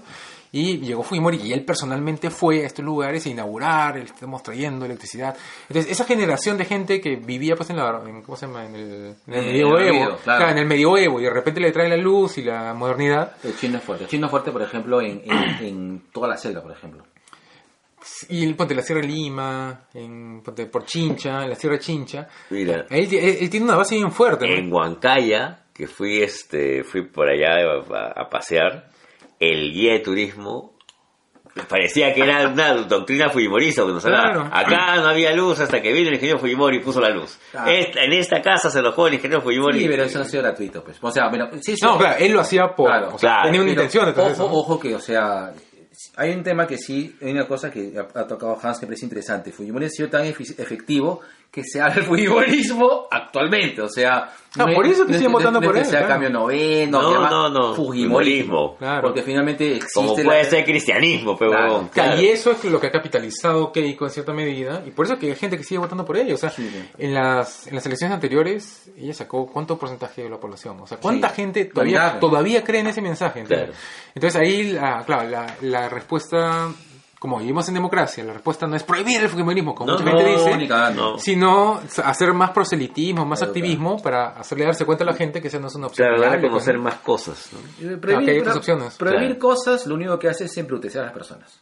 Sí, pues. Y además, aparte, ¿quién decide que se prohíbe? Es que es, es, la, es la, lo que siempre. Ma- Mafalda, hasta Mafalda dicen, ¿no? O sea, y ahí quién decide que. Claro, ¿qué es lo, qué, qué es lo correcto? Claro. Sí. Ese es el problema, ¿no? Vamos, sección sugerencias. No, o sí. ¿Sí? ¿Sugerencias? Sí, sugerencia al toque. ¿Vas a sugerir algo o no? No. Listo, no sugerimos ni mierda. Ya. Listo, entonces, saludos.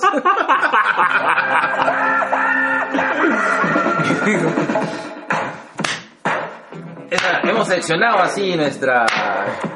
Estamos hablando. Estoy preparando. Hemos seleccionado así nuestra, nuestra el podcast. Tiene tres cuatro partes, que son clásicas. ¿Y este qué es? ¿Qué parte es? Y esta es la parte de saludos. Ah, Empezamos saludos. siempre con un lapito de amor para Luis Mendoza. ¿Siempre saludan a Luan? Claro, ¿Todas las sí. Sí, sí, sí. ¿Qué, qué, Sí. qué- qué fan? Sí, Sí. sí, sí, sí, es que lo queremos mucho Luis.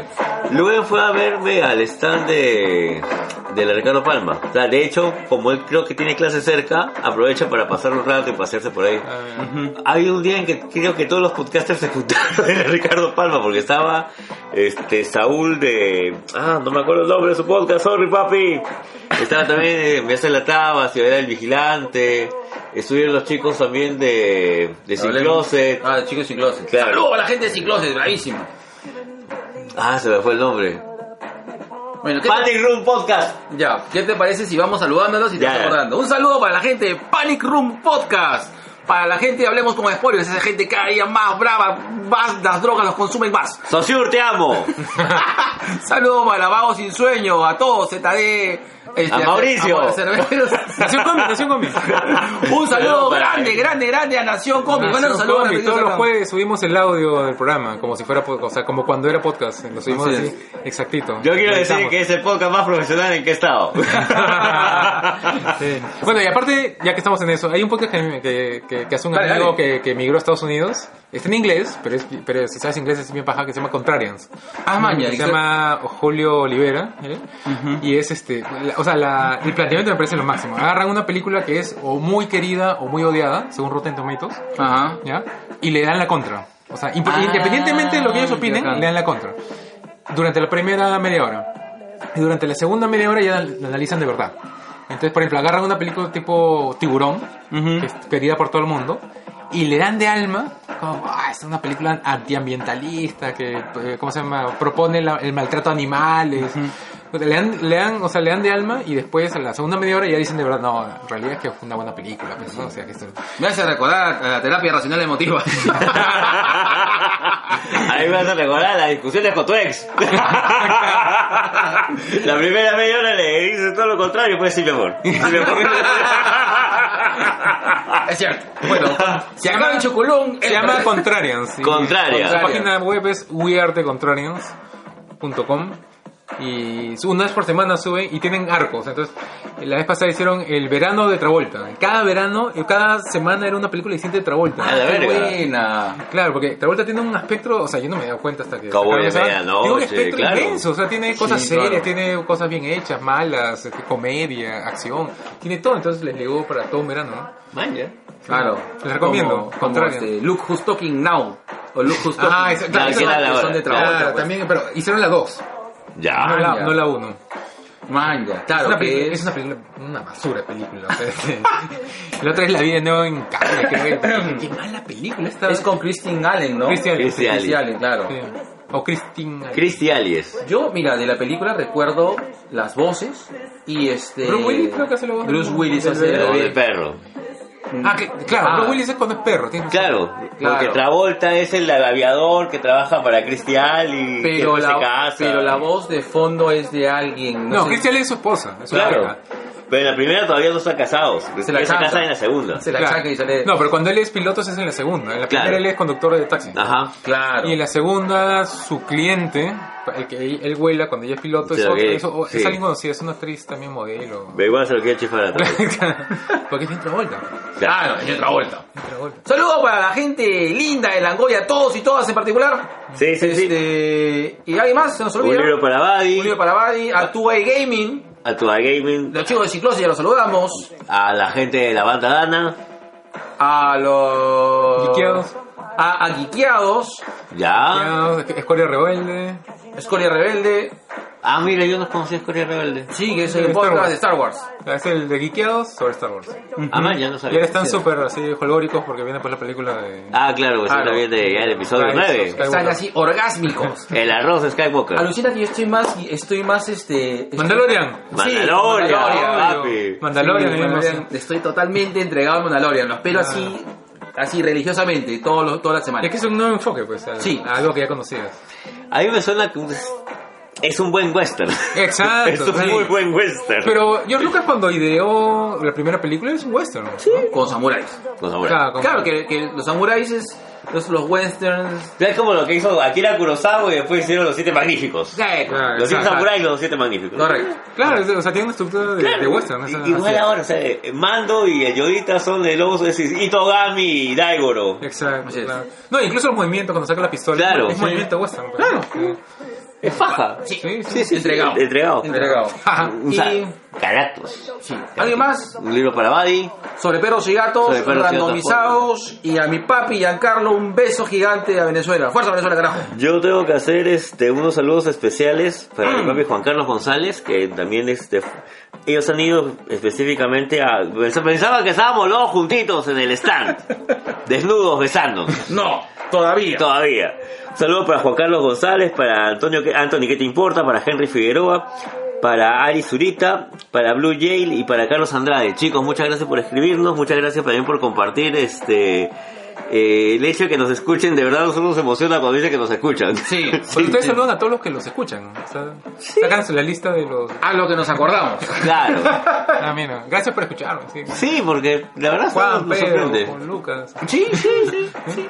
No, no, o sea, lo que pasa es que nosotros empezamos esto pues, pidiendo de vamos a ver quién nos escucha. Ahorita terminamos gente escuchando gente en Turquía. Eh, Sí, ¿verdad? Nos ha llegado este. Carlos Andrade desde Milán. Sí, ¿verdad? Nos escribió como a las 2 de la mañana diciendo, chicos, los escucho yo. Pero ustedes, este, ¿en qué plataformas? O sea, ¿no tienen esta estadística para ver de dónde...? Sí, ¿Sí? Él sabe. Ah. sí. O sea, ahí vienes, Turquía, Milán, ahí puedes verlo, Sí. ¿no? Ah, ok. Y después descubrimos quién nos escucha. Dice, debe ser este, debe ser alguien que está, está usando un VPN. Pero no, de Porque verdad. a mí me pasaba que una persona que vive en Alemania me decía, oh, he escuchado tu, tu podcast, bien bacán, todo. Y yo vi la estadística cero en Alemania. Cero me están escuchando en Alemania. Dije, Por ejemplo, habíamos ubicado este, que nos escuchan dos o tres personas en Italia y decimos que ya nos escuchará hasta que nos escribieron. Hasta que nos escribieron, ¿Vieron? Sí. Ah, ¿Qué paja? ¿Qué paja? Sí, se siente bonito. Qué, Sí. qué rich, qué rich. Sí, sí, sí, y no, no sé, un, un, un chalú. Estoy como este, como, Ya está como Brad Pitt. Como Inglorious Bastard, un chaluti. Listo. ¿Son todos los saluderos? Sí, todos los saludos todos. Listo. Vamos a pichipausa. No, tú, No. tu próstata, Está sellada. allá. Papi, tú, tu próstata, Acá en el, En el bolito. En el balde nomás. allá acá en el arbolito, ya. Listo. Ok, vamos con esa cancioncita de los ochentas. ¿Más? Supongo así medio acosador. Ya. Después, después del lo que hemos hablado. Es, de- eh, es una es una canción de acosador por si acaso. Sí, sí, no, sí, no, sí. no me no no no no, no me no me Pero tú lo has de- escogido. No, no me vendas. Ah, Tú lo has escogido. sí. es que esto está eh, es un playlist que, te- que hicimos para acosadores en el mundo de los cómics. Ah, verdad. Sí, ¿Qué, sí, qué- lo hicimos. qué- qué acosadores hay ahí relevantes? Este, Thanos es uno de ellos. ¿Acosador? Es un acosador, claro, porque, muerte. porque lo, claro, Ah, Thanos ningo- o sea, está es persiguiendo la muerte, por la muerte ok, sí. y se pone un plan chachi, pues. Ah, aparte se obsesiona. Todo. Claro, Ah, claro. Sí. Sí. sí. En Vértigo también hay, o sea, con la muerte se obsesionan varios, ¿no? Sí. Están tratando de atrapar. Con D. Ah. Claro, es el mismo. El pata que lo encierra sueño finalmente. Claro, él quería atrapar la Ah, muerte. él quería atrapar la muerte. Thanos es el Arjona del, del mundo de los cómics. bueno, Hans, coméntanos, o sea, eh, primero creo que un poco, sabes que no tenemos estructura acá, básicamente lo que la idea es este conversar y, y que nos cuentes un poco acerca de tu proyecto primero y luego vamos un poco a la cháchara extendida al, al tema de los, los zombies que creo que Claro, o sea- nos apasiona a, a los tres. Requiem por Lurín en realidad es mi sexta novela. Ya. Tengo, o sea, tengo tres, an- tres anteriores que son de fantasía. Ujú. Y ahí tengo tres de, ter- de terror. Que son Requiem por Lima, San Borja y Lurín. Y de todas estas seis, yo tengo tres en... ¿Qué? Profesor, ¿Qué? ¿por qué San Borja? O sea, No, pero- Puedo entender Lima, Ah, ok. pero ¿por, por qué específicamente San Borja? Ahí llegamos. ahorita- negro, ahorita te te- explico. espera, espera, termina, Pero an- antes quería decir que de, de las seis que tengo, tres están en plan lector. O sea, tres la usan en colegios para, Grabarse. para acercar a los chicos a la lectura. Que a mí me pareció bien paja porque cuando yo publiqué mi primera novela conocí a un escritor peruano de ciencia ficción que se llama Iván Bolaños, Ujú. que escribe... O sea, que ha escrito bastantes cosas, pero lo más paja que le sale creo es ciencia ficción. Y él, este, él contaba pues, que su mayor satisfacción era ir a colegios y ver que chicos leen en general, porque se acercaron a la lectura gracias a, sus- Por la ciencia a sus ficción. cosas, ¿no? Claro. Y, y eso como que me lo metió en la cabeza y, ¿cómo se llama? y, y después yo cuando he ido a colegios de nuevo, porque me han llamado, porque están usando mi libro en colegios, he podido ver eso, he podido experimentar eso y es bien paja, ¿no? ¿Qué libros tienes actualmente como plan lector? El primero, que es El Heraldo en el Muelle, se llama, Ya. que lo usan en colegios en Lima. Eh, hay como una cadena de colegios que lo usan. Eh, hay una editorial que. Lo que pasa es que la editorial que me sacó mi primera novela que quebró, desapareció. Y le pasó todo, como que todo su catálogo se lo pasó a otra editorial sin avisarme. Sí, o sea, yo siendo el autor, yo sin saber. Es algo habitual cuando quiero una editorial y eso lo he aprendido justo gracias a la chamba. que claro, que cuando quiero una editorial otra se la come. Se la come y a mí no me decían nada. Y de repente unos colegios me decían, oye, para que vengas a hablar, porque vamos a hacer un festival literario, que usamos tu libro. Mi libro, mi libro está como agotado hace tiempo. Le dije ya. No, ya, ponte a editar. Sí, le hemos vuelto a editar. Y, y Y esa no le pagan. Y no me pagan, no me pagan. Y, y no, lo que es peor, había escrito mal mi apellido en la portada. O sea, o sea, esa nueva versión que han sacado de esta otra editorial, No eres mi tú. apellido está mal escrito. Claro. Este, supongo que lo han hecho a propósito para... Para no pagarte, para- pues. Claro, para no Claro. pagarme. Ah, pero- qué pendejos. entonces, este... Pero bueno, al final sí negociamos, un- o sea, me, me dieron libros en físico. Ya, y ya, yo ya. he colocado por mi cuenta. Entonces, con, eso, se sacó plata, ¿no? Pero está ese, después Requiem por Lima, que es el primero de zombies que saqué, y Requiem por San Borja, que es el segundo. Maña. De- Ahora, ¿por qué Lima y San Borja? Porque este la figura de... O sea, Requiem por Lima transcurre... el- es un protagonista único, es un solitario que supuestamente se mueve en Lima, pero tiene sus refugios y él sale, tiene una serie de reglas, protocolos para que los zombies... Porque Lima está tomada por zombies, ¿no? Entonces él, para poderse mover acá, tiene una serie de reglas, protocolos, no se relaciona con nadie, odia a las Fuerzas Armadas porque su percepción es que lo arruinan todo, que no saben cómo hacer. Entonces, eso Y a Charlton Heston en Soy Leyenda. este. Que Omega Man. Claro. Pero no, era- mi intención era como que re- recrear un poco el feeling que se vivía cuando vivías en Lima en los 80, ¿no? En los 80 era un poco Claro, eso, ¿no? O sea, sí, claro. había un montón de inseguridad, había mucha violencia, había tú no confías en las Fuerzas Armadas, en la policía. Tú ibas de un- del punto A al punto B, o Y sea, nada más, claro. y, y como por lo menos yo era chivolo, entonces yo iba de la casa de mi tío, o sea, de mi casa a la casa de mi tío, ahí jugaba con mis primos, de ahí a la casa de mis amigos, por ahí me encerraba, mi mamá me iba a recoger. Entonces, y era un sentimiento de que no salgas a la calle porque pueden pasar cosas malvadas, ¿no? Entonces, un poco mi, mi intención era reflejar eso. Y de ahí, cuando escribí la segunda, como un par de años después, Requiem por San Borja, mi intención es reflejar ya lo que pasaba en los 90, ¿no? Que en los 90 ya había guerra urbana, guerra interna, o sea, estábamos en conflicto armado y hay- existía la, la, ¿cómo se llama? la percepción de que estos dos grupos están matando entre ellos, las Fuerzas Armadas y el terrorismo, y tú estás atrapado en el medio. Y, y en esa época, eh, tú no sabías, o sea, no, eso no tanto se sentía en Lima, quizás no, no era tan notorio, pero en provincias sí, pues, ¿no? O sea, que estás atrapado en dos fuegos y o te mataba uno, te mata al Claro. otro. Entonces, eh, Yo te digo de que no es tanto, disculpa que te corta, pero que por ejemplo yo tengo un grupo de amigos que, que, que, estamos en la universidad y salían de chupar y estábamos cagados la risa. No saben el grupo, ¿no? Espero, me imagino cómo lo ha pasado. Y ellos llegan a Chorrillos y están puta, en la placita de Chorrillos, ahí en la pileta, cerca del cuartel, y comienzan a tomarse fotos. ¡Pum! Los agarra la policía. Y este. Al ¿no? cuartel. Y los meten al cuartel. claro, yo también tengo amigos que han pasado por eso. Claro, y estaban tomándose fotos nada más, pero dicen, no, porque están tomando fotos, o sea, saca- para quién trabaja, quién es su- No, y con suerte no lo han disparado porque está bien pasada, ¿no? Este, Claro. Claro, entonces tú estás atrapado en ese, en ese mundo. Entonces, eso, la historia, en, ¿cómo se llama? En Requiem por San Borja es, es también una persona que también está en Lima, está coexistiendo con los zombies, es- sabe cómo hacer y por ciertas circunstancias tiene que salvar a unos niños, ¿no? Entonces, él no puede aplicar sus típicos trucos para sobrevivir porque los niños se cansan, este, lloran, entonces hacen bulla, entonces atra- eh, atraen los Claro. zombies, este, tienen más, no aguantan el frío. Entonces es, un- es una complicación, pues, ¿no? Pero era básicamente eso, ¿no? Porque, digamos, tú, en, digamos, que venías de los 80s, en los 90 tú sabías, digamos, cómo sobrevivir en Lima, pero si tenías hijos chiquitos, era una complicación, ¿no? Entonces, este... Eso yo trato de reflejar, digamos, en, ¿cómo se llama? Requiem por San Borja. Y lo puse en San Borja porque San Borja está el petagonito, pues. Ah. Entonces el petagonito, tú pasabas por el petagonito, tú no tenías ni idea de lo que pasaba allá adentro, ¿no? O sea, Claro, qué claro. pasaba ahí, cuál era el plan, nada. Entonces, la historia de Requiem por San Borja empieza en el petagonito y ni siquiera el protagonista principal que está dentro del petagonito sabe qué está pasando ahí. Entonces, la primera parte de la novela es él tiene que salir del petagonito con estos niños a rescatarlos y irse. O sea, porque su plan es irse mientras estos dos grupos están matando entre ellos, ¿no? Que es, es como que una- un símbolo, digamos, del, De- de, las Fuerzas Armadas contra el terrorismo. Todos esos dos grupos que el protagonista principal no tiene idea quiénes son, que están queriendo matar entre ellos y él quiere salir nomás, ¿no? Y toda la novela es él tratando de escapar de Lima y para el cual pide ayuda a otros grupos de personas, ¿no? Entonces, por eso es San Borja. Mm.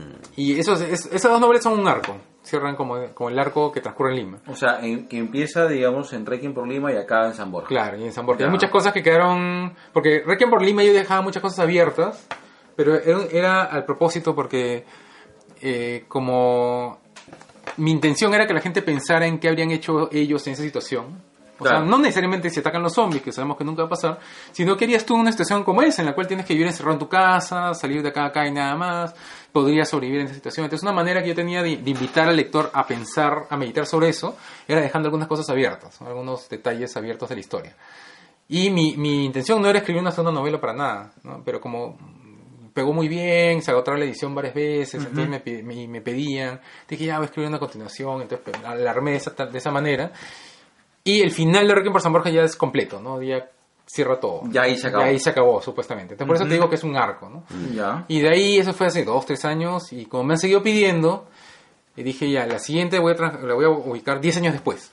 Cuando esos niños que salvaron en Requiem por San Borja crecido. ya han ah, crecido. qué bacán. Entonces, tres de, tres de los... pro- Porque el Requiem por Lurín tiene siete... O sea, los protagonistas son siete chicos que... A los siete muchachos a los cuales les han encargado algo específico. Este, de esos siete, tres son de Requiem por, San Borja, ¿no? Que han sobrevivido y que han, han progresado en una comunidad, de- una colonia, digamos, sobrevivientes en la, en la Sierra del Perú, en Tarma. En Tarma Ah, supuestamente hay una comunidad que, que está resguardada, ¿no? Ya. Y esos los mandan de regreso a Lima para, para poner una posta en Lurín. Ya. Por eso se llama Requiem por Lurín, porque ellos van a poner una posta en Lurín porque este, esta comunidad que vive en Tarma está tratando, está queriendo regresar a Lima y meterse para empezar a sacar recursos, ¿no? Porque en Lima pues hay, hay un montón de, más allá de, de que es una ciudad que colapsó, hay un montón de cosas pues ahí tiradas. Claro, ¿no? claro. Entonces, este... Scavenger se le llama, ¿no? O sea, se Claro, scavenger, Entonces, claro. la misión de estos chicos es poner una posta en Lurín a través de la cual van a venir más gente a entrar a Lima.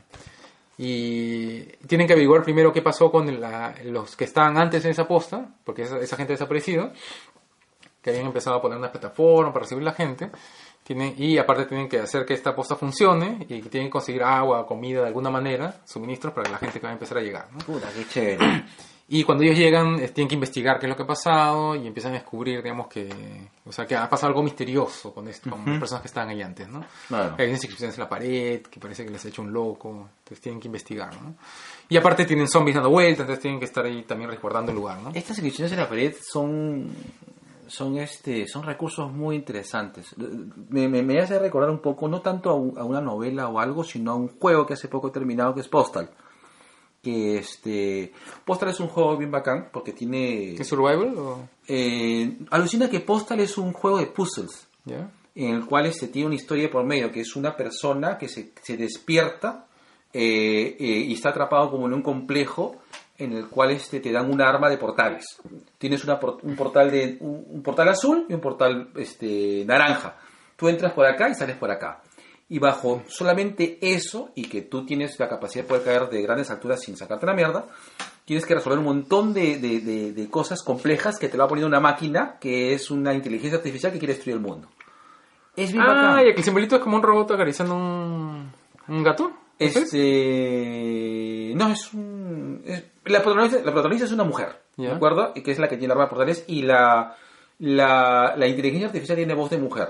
La primera tiene voz de mujer, luego tiene, tiene por un tema arco argumental, luego toma en posesión un- un- una, una inteligencia artificial con voz de hombre, ¿de acuerdo? Y este, en la medida que tú vas avanzando, este, tú llegas a, a pasadizos secretos y encuentras pinturas en la pared que te dicen cosas que luego salen en el cómic de Portal.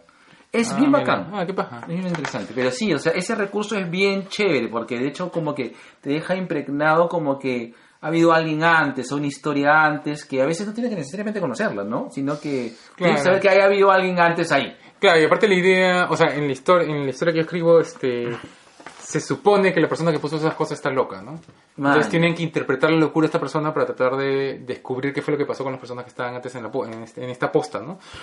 Este, y, y muchas de las cosas que él pone están, o sea, aparentemente son irracionales, ¿no? Y, no sé, y trato de, ponte, Lovecraft hace bastante eso, ¿no? De que, o sea, la típica historia de Lovecraft es que alguien te cuenta lo que vio y, o sea, entonces como que se pierde en la transcripción lo que realmente sucedió, ¿no? Entonces te da cuenta una historia como exagerada o algo así, ¿no? Entonces cuando, cuando tú cuentas que alguien contó algo, ya este, se presta para, para tergiversar la realidad, ¿no? Entonces trato de usar ese recurso para, para crear un poco más de misterio en la, en la historia, ¿no? Un poco más de suspenso. Interesante. Sí. Pero- y es, es relativamente corto porque supuestamente la, o sea, la historia que yo escribí era mucho más largo y cuando ya lo, lo, lo diagramamos salía muy largo.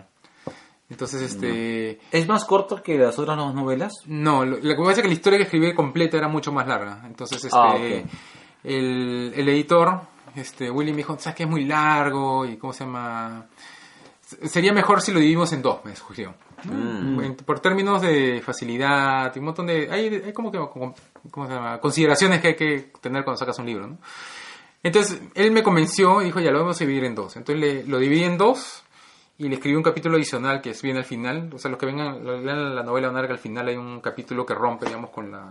O sea, son tres, tres capítulos que siguen una, una secuencia y el último como que rompe esa, esa lógica.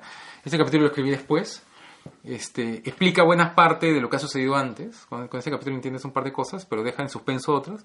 Y todo lo extra que quedó fuera va a salir ya el próximo año en una novela adicional que se llama por Tarma. Ah, ok. Porque la porque parte, o sea, si bien es la conclusión de, de la saga, digamos, de esta posta en Lurín, hay muchas cosas que se explican po- con flashbacks de algo que sucedió en Tarma previamente. Ya. Entonces ahí explicó cómo funcionaba la- esta sociedad en Karma, este, que había una trama política ya por la cual una persona estaba a cargo de la comunidad y vino otra persona y lo, lo, digamos, lo, lo puenteó y tomó el control y hubo problemas, etcétera. Todo eso lo cuento en la siguiente.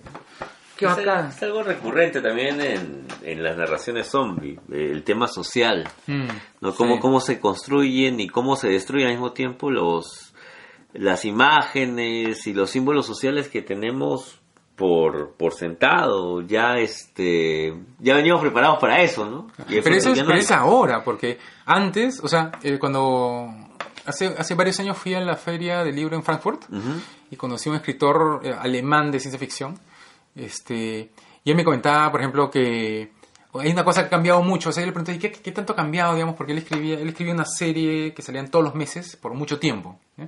Entonces yo le decía, ¿y qué, qué tanto ha cambiado el público? Me dijo, uff, ha cambiado un montón. Porque antes la gente le tenía miedo al fin del mundo. ¿Te acuerdas cuando iba a ser el 2000 y te decían va a ser el fin del mundo, iba a caer un meteorito y el, y el, Y el efecto 2K, 2K, claro. las computadoras van a dejar de funcionar y todo se irá al cacho. Y eso le da miedo a la gente. ¿Cuándo es la última vez que nos han metido un miedo de eso mediático? Hace mucho tiempo, ¿cierto? Porque eso ya no funciona. La gente ya no le tiene miedo al fin del mundo. Ahora la gente lo que le interesa es que, bueno, si pasa algo, igual vamos a sobrevivir. Esa es como que la percepción que tiene la Claro, gente. hay ¿no? como una onda. Claro, ¿no? el cambio climático sí, igual, ya pues se morirá gente, pero igual lo hacemos, o sea, igual sobrevivimos. Y lo que le interesa a la gente ahora es cómo nos vamos a organizar después de eso. Claro. Por eso, como, por ejemplo, Walking Dead, o sea, el, el interés de Walking Dead es el conflicto entre estas comunidades de humanos, ¿no? O sea, ya no es tanto de cómo sobrevivimos a los zombies. o el sino- zombie finalmente llega a ser como un elemento. es una circunstancia, Sí. básicamente, ¿no? Y lo interesante es cómo se pelea, pues, este, el grupo de Rick con el primero con el gobernador, Ajá. después con este otro grupo, el eh, Negan, ¿cómo se llama este pata? Después cómo se hacen sus alianzas. Y después han sacado esta, después cuando sacaron Fear the Walking Dead, es full eso, nada más, pues, ¿no? Porque incluso hay personas que ya pueden caminar entre los zombies, ¿no? O sea, en Fear the Walking Dead. O sea, ya- ellos ya están Claro. como caminar entre los zombies sin que los ataquen. Entonces ya- es como que ya la última cachetada del zombie, ¿no? Y esto no importa, man. Lo importante es cómo sobrevivimos con estos otros grupos que nos estamos organizando. Claro, hay como que. ¿Cuál ha sido la última película en la cual se ha este se ha tomado al zombie como una figura significativa? Yo recuerdo la, la, la- una última de Romero que no me acuerdo que se llama Day of the Dead, creo que es cuando existe este zombie que comienza a generar este recuerdos. Ah, es el Land of the Dead. Land of the Dead, ¿no? Eso que llegan a un... que se pueden comunicar entre ellos. Sí, correcto, correcto. Ah, no, claro. Ya, Day of the Dead sí, pues hay uno que a un zombie le enseñan a pensar con música, que le ponen música. Claro, no, no, Land of the Dead, que, que es un zombie que es afroamericano que comienza Claro, a Big, liderar. Big Daddy. Sí, exacto, acá una vaina que dice Sí, sí, sí. Y él empieza a comunicarse haciendo gestos con Claro. los zombies y se pueden organizar, ¿no? Que, eh, que eso creo que son las uni- últimas películas que he visto que el zombie tiene como que un protagonismo más, más importante. Claro, lo que pasa es que Romero, pero Romero es esa onda, Sí, ¿no? claro. Pero hay un montón. Ahorita, por ejemplo, hasta la semana pasada en Cinestar, que Cinestar es cadena Claro. que yo la amo porque traen un montón Trae de películas raras. Sí. películas de terror que nadie más está mostrando, esos patas las pasan. Y trajeron una película venezolana, venezolana norteamericana de zombies que se llama Infección. Que la estuvieron dando hasta la semana pasada. Salte. ¿y Pucha, y era, o sea, para hacer, para hacer una película latina era muy bien hecha, o sea, técnicamente estaba bien hecha. La historia era un poco cliché, ¿no? Era, este, muy ¿Pero bien. sucedía en Venezuela? Sucedía en Venezuela, sí. Sal de acá. Y la cruzaban, claro, y la, la tengo que ver, weón. Y la cruzaban, o sea, por momentos la cruzaban Mientras no sea la- exorcismo, lo comentado, todo bien negro. Sí, lo- o sea, lo, lo cruzaban con la actitud que tiene la gente hacia las Fuerzas Armadas allá, ¿no? O sea, que está tratando de llegar a un lugar para salvar a un niño y había una... ¿Cómo se llama cuando, cuando cierras la carretera y no dejas pasar a nadie? Un retén. un retén, no sé, y hay unos soldados y cómo se llama y el pata se baja y en ningún momento cuestiona este Claro. cómo se llama el soldado me está diciendo que regrese me regreso nomás o sea ¿no? y atacan los zombies por los costados y después este no sé o sea manejan esa esa y claro y el médico es un médico de ciudad que ha llegado a un pueblo porque todo transcurre en un pueblo no este que llega a un pueblo entonces tiene como que tecnología superior digamos para el, para el pueblo se alía con el mecánico del pueblo para poder sobrevivir está muy bien hecha ¿eh? muy bien hecha Infectado se llama. infección se llama, Infección. infección. Sí, me- La vi por ahí y... es del año pasado Y como que le, le hice un check, pero no, no la llegué a ver. Pero sí, no, pero sí está vale la pena si eres fanático del género de zombies es, vale la pena verlo Sí. después no. está Zombies la, la peruana que hicieron Ah, no la llegué a ver. también en Cinestar ah, en Cinestar es lo máximo en Ah, la vi. Zombies. Bueno, sé que eran. Eh, eh, eh, Ark Zombies em- empezó siendo pues una serie web. Claro. ¿De acuerdo?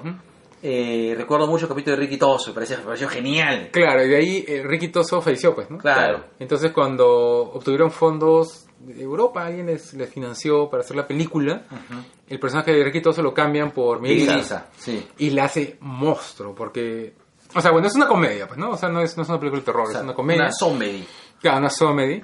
Y parte de la gracia es que este personaje que era antes riquitoso, que en el video de riquitoso tú puedes notar que él no se da cuenta que está rodeado de zombies, ¿no? Ajá. Básicamente ninguno se da cuenta que está rodeado de zombies Claro. al inicio, por lo menos, ¿no? Entonces, este pata está borracho y hay una secuencia que dura, puta, tranquilamente cinco minutos en la cual él está borracho y no se da cuenta que los zombies se lo quieren comer y él está como, ¡ay, ay, es mi trago! ¿Qué esto es lo otro? Y se voltea y ¡pum! tumba uno. ¡ay, se me cayó el trago! El agacha y otros tres que se caen.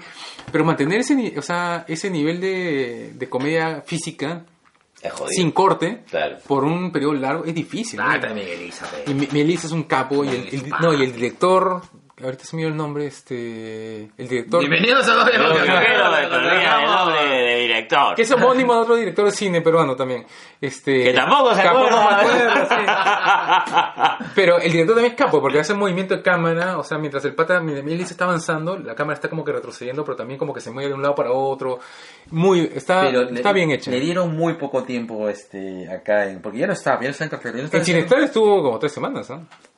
Sí, Sinestar, es que Sinestar. Sinestar es son- la son muerte. papis, son- Y, Sinestar está en todos lados. Está, tengo No, hay un metro en aviación, está- Ah, no, es que cerraron este el Sinestar de. El querido Sinestar de acá, eh, bueno, cercano a la zona que es este. El de Garzón. El de Garzón, pues. ¿Había uno ahí también? Claro. En, Ah, claro, En el metro, en el metro que está este en Garzón. Metro Ah, Garzón. ya. está. ahí había uno. Metro Claro. Garzón. Metro Garzón, pues.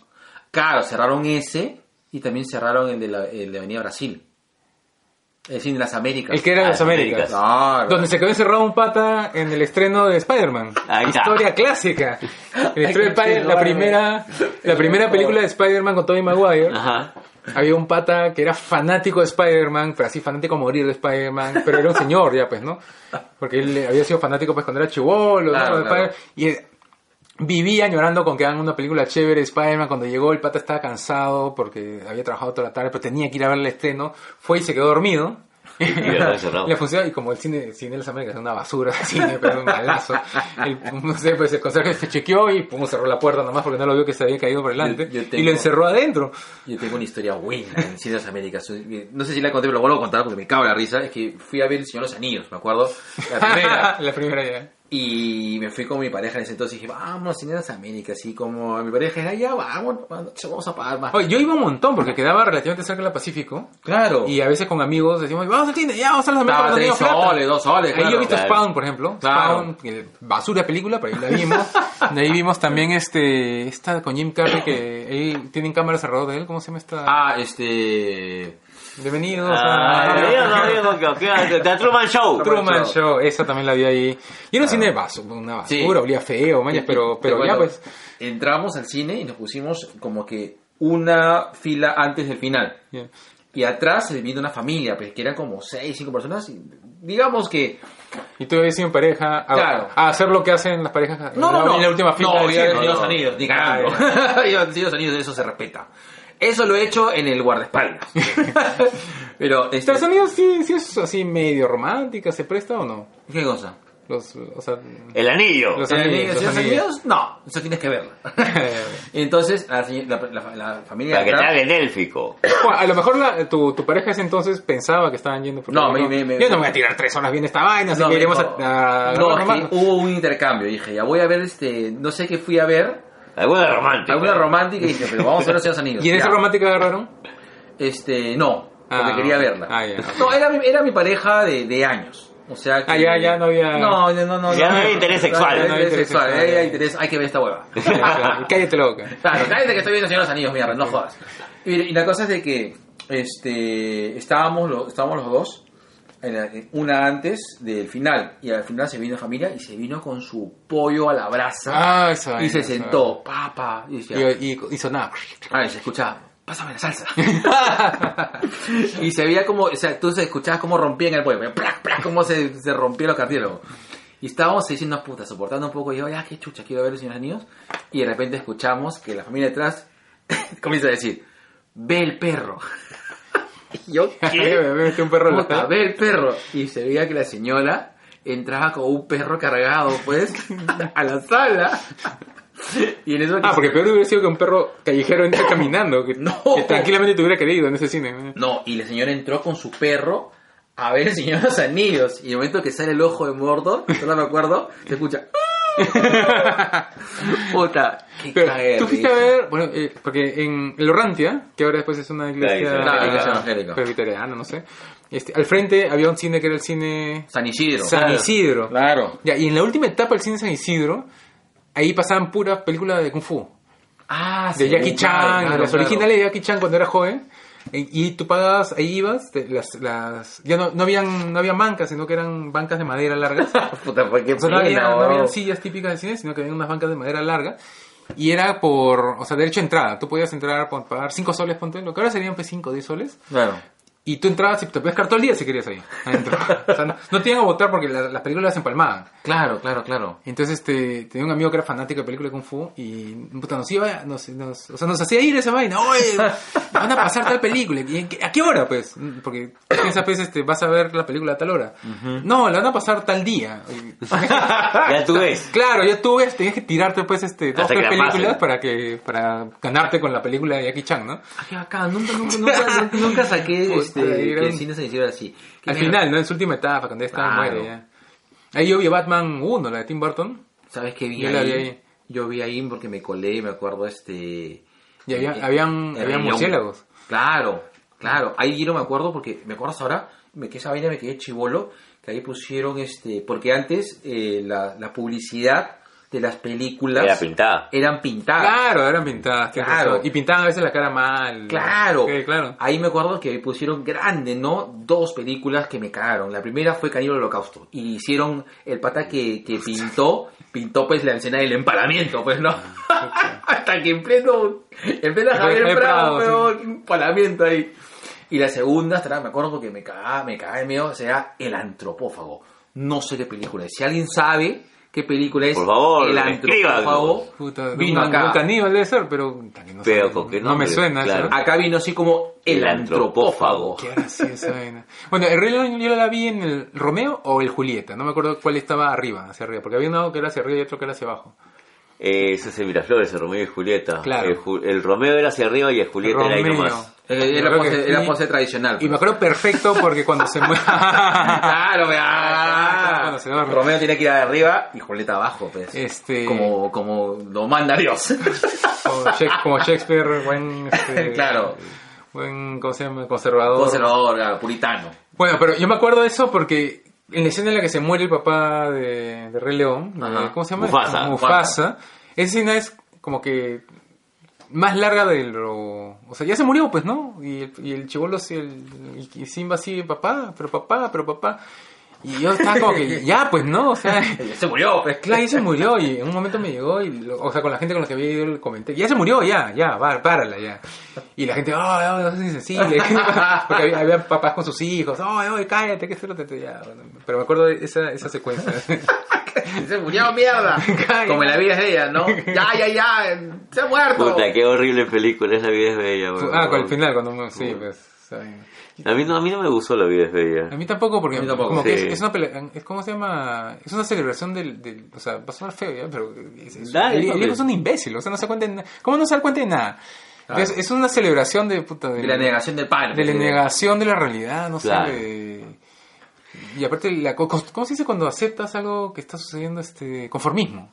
Es el conformismo. de- No lo cuestiones. Celebración del conformismo. ¿no? Claro. Están matando a, así, a la gente a mi diestra y siniestra, ya, pues mientras yo sobreviva. Claro, mientras gana el juego, Sí, el juego. Sí, no me gustó. Y al final es premiado encima, le dan su tanque. le dan su tanque al. Sí. Claro. No, no, no, en verdad me parece una película que a mí la vida bien no me gustó. Me parece No. una película muy sobrevalorada. Sobrevalorado. Sobrevalorada, Sí. perdón, correcto. Es decir, de que la gente... Yo me acuerdo que la, atrás había una señora que se reía y, estaba muy excitada con las cosas que pasaba. Y se reía como, como risa de señora, güey. Ya. no. ¡Hala! ¡Qué paja te sale de risa, señora! Practicaba, ¿ah? lo practicaba. Sí, ¿ah? Claro, la tengo acá, así. ¡ah! Se reía la señora, pues. Y cuando la escena final se escuchaba, pues, el llanto, pues, así profundo. Entonces, claro, me, me, me, me, me- me emputó porque digo, oye, entiendo, ¿no? Bien Capuzoto tu Claro. interpretación de la señora. Es que claro, le, pu- le puso como que, le puso este, le puso color a mis sentimientos. Y esa vaina, no, ese es mío, no me jodas, pero, o sea, sí, déjame sufrir a mi manera, ¿no? Yo tenía una, una la universidad iba con pistola de agua al cine. Cuando hacía mucha bulla, se echaba así de... ¡Cállate! Se echaba agua, era como su, su, su castigo, digamos, ¿no? ¿Con quién ibas tú al cine? Digo, eh, Yo iba al cine, le, yo iba al le cine. la noticia a Rey León. Lo que pasa es que yo iba al cine un montón antes, pues, o sea, era Claro. mi, o sea, yo me tiraba mi, mi, mi, ¿cómo se llama? Mi propina era ir al cine todos los viernes antes. Y como mis amigos sabían que yo era fanático de ir al cine, si querían ver una película me decían a mí, entonces eh, Sí. a veces iba con un grupo, a veces iba con otro. Ah, Una cosa que me sucede, yo con, con, con, con que iba mucho al cine es con mi compadre, pero muchas de las cosas que he visto que, que la vejez lo llevado es que lo ha sentado, lo ha puesto mucho más zen y a mí me ha puesto mucho más neurótico. Antes era un cague de risa, porque yo hasta ahora yo recuerdo, en los años 2000 cuando íbamos al cine, y yo recuerdo que yo dije, ah, dije, buena gente, pues así, ca- carismático, era gordo en esa época, ¿no? Le decía, "Eh, gordo, gordo chévere, ¿no? Hasta que un día nos sentamos y no sé qué mierda estábamos viendo, y estaba, ¿no? Y creo que mi compadre acá se voltea y dice, miren, no sé si ustedes, pero si no se callan, esto se va a poner mal. y puta, la gente calladita, pues, imagínate pues un, un bramido, pues, de un cetáceo de 120 kilos que te diga eso en esa cosa, la gente dice, Puta, "No, a, mí, bueno". a mí me, revi- me re- siempre me ha reventado, este, ponte, eh, parejas que van con su hijito recién nacido al cine. Puta. ¿Qué te pasa? Oye, eso es como, no sé, pues eso es como que, o sea, ¿qué estás pensando, no? En ya, ok, quieres ir al cine, no tienes con quién dejarlo. Claro. Ya, ok, pues, pero no vas al cine, pues entonces. o sea, No, no que- vayas. Yo no he ido al cine cuando he tenido hijos pequeños. No, mira, Claro, me yo no cagué voy la verga y se acabó. Claro, yo también he dejado de ir al cine por un Claro. tiempo mientras tenía mi primer hijo, ¿no? Este, O te turnas por último. o claro. Tú unas, claro que también he hecho. ¿no? Este, eso, o si no, llevas chicos que empiezan a correr el pasillo. Madre. Esa vaina me reventa. Y una, ¿no se ha visto Alerta en lo Profundo? Unos, unos, Sí, sí, sí, unos, sí, este, tiburones. Ajá. Puede haber algo profundo con un niño pequeño. Dos chivolos que corrían, estaban jugando a las chapadas. este, No, no jodas. y estaba con un amigo que les dijo algo así como, o fui yo el que le dije, no me acuerdo, pero dijimos algo así, oye, ese, ese tiburón te va a comer, si no te, si te caiga. Y volteé justo, ¡ah! está el tiburón ahí se comienza a alguien. Y como son escenas fuertes, el chivolo se puso a llorar. Y este, y es, no, es miserable, ¿por qué se llora el chivolo? Puta, ¿Para qué lo traes al cine? Pues es una película, por último, es mayor de Claro. 18, ¿no? O sea, este, Claro. Ahora, como sucede al revés, yo soy el que pierde la paciencia, porque yo ya, o sea, eh, como que mi nivel de, de, de tolerancia... puta, Se fue a la mierda. Pero ahora mierda. hay más, más sanción social a los que a los que se portan mal en el cine, creo. ¿no? O sea que ponte, el que No hace bulla, sé. yo, yo sí, sí he visto varias veces que la gente lo cae. No, pero igual. Yo es, no como, tengo es ya- como que les chupa un huevo, ¿ah? No lo sé.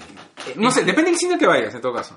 Pero sí, Claro. eh, ponte, sin estar no pasan esas cosas, por ejemplo. Eh, Ahí, ahí sí la gente está cagándose la risa, sí, burlando, o sea, eh, que ro- Carlos sí. atrás agarrando, ahí sí, pero ya, pues, ese es el servicio más barato que estás pagando, eso es lo que recibes. Pero ¿no? te, puede, te puede tocar los hijos de Celine. Como el chongazo que hubo. ¿De que García? No, de, No, de la- Del hijo de. Mickey González. Claro. Que, que hubo- te acuerdas que tuvo un chongazo que, estu- que tu- estuvieron atrás. Calla? Eugénido. Calla, chole mierda, le comenzaba a decir a la señora que estaba adelante. Ah, no, no, no me Y se, armó, y se armó todo un chongazo. Me dio pena, pobre Pero, Mickey. pero espérate, eh, Mickey González... Celina Aguirre. Celine Aguirre. Claro, su esposa es Selena Aguirre. Claro. Claro. Tiene Ah, hijos. ya. Y esos hijos resultaron así, pues. Ah, mira. Y de eso me ha tocado, porque en un momento yo me he comenzado a discutir y yo me meto a pillar los papeles y ya en un momento ya tengo que ponerme agresivo porque se cagan, o sea, se cagan la nota. Yo comienzo diciendo, por favor, un- ¿podrías comentar un poco más bajo? Claro, porque a veces pasa que tú no te das cuenta también, o sea, este... Por ejemplo, no sé, pues, la primera vez que en mi vida saqué un celular en pleno cine, porque Claro. estaba pasando algo y dije, ¿quién es este actor? Entonces saqué el celular para buscar quién era y un pata que estaba a mi costado me dijo, oye, la luz me molesta. Y sí, tiene Claro, razón. Yo dije, sí, tiene razón. Pero me lo dijo bonito. Entonces, Claro. sí, ok, bajé del cuarto. Y entonces nunca sacó el celular en el cine. Sí. Pero, pero me lo dijo bien, entonces ya, ok, ya atraco. Exacto. Entonces, pero, y hay veces que también me ha pasado que estoy con amigos, entonces empiezan a comentar, entonces nos matamos la risa. Y alguien nos dice, oye, me está... cállense pues. Entonces, sí, ok, en vez de empezar a hablar fuerte sin darnos cuenta, está bien. Pero a veces pues, la gente también ya se desconoce, pues, ¿no? Te- Oye, cállate la boca. y, o sea, lo primero que te dice es, puta, ya va, salta la yugular. Pues, ¿no? Claro. Es primero, claro, porque yo creo que las primeras advertencias, por ejemplo, uy, por favor, me estás pateando, ¿no? Claro, eso también. Ya. O este, o, o volteas y dices, ya, ¿no? O, o comienzas este... Ahora, también tiene tolerancia, te digo, porque este, y, y porque hace poco fuimos a ver Dark Fate y no sé si el, el chivolo que estaba atrás era un neu- neurodiverso. Era neurodiverso. O, No, no, sí era neurodiverso. Era neurodiverso, Claro, ¿no? porque este Pero tú el- llegaste, tú llegaste a voltear a verlo al chivolo. Eh, sí, y Ya. creo que no lo puteé por eso. Yo tampoco lo pude por pero eso. el papá contestando el teléfono en el cine, eso, Eso sí me sí. pareció. Ya, eso sí está fuera de- Eso está la hueva. Sal afuera, pero sal, sal, sal y contesta. Y aparte, antes, nosotros éramos más permisivos con la baja calidad del cine también.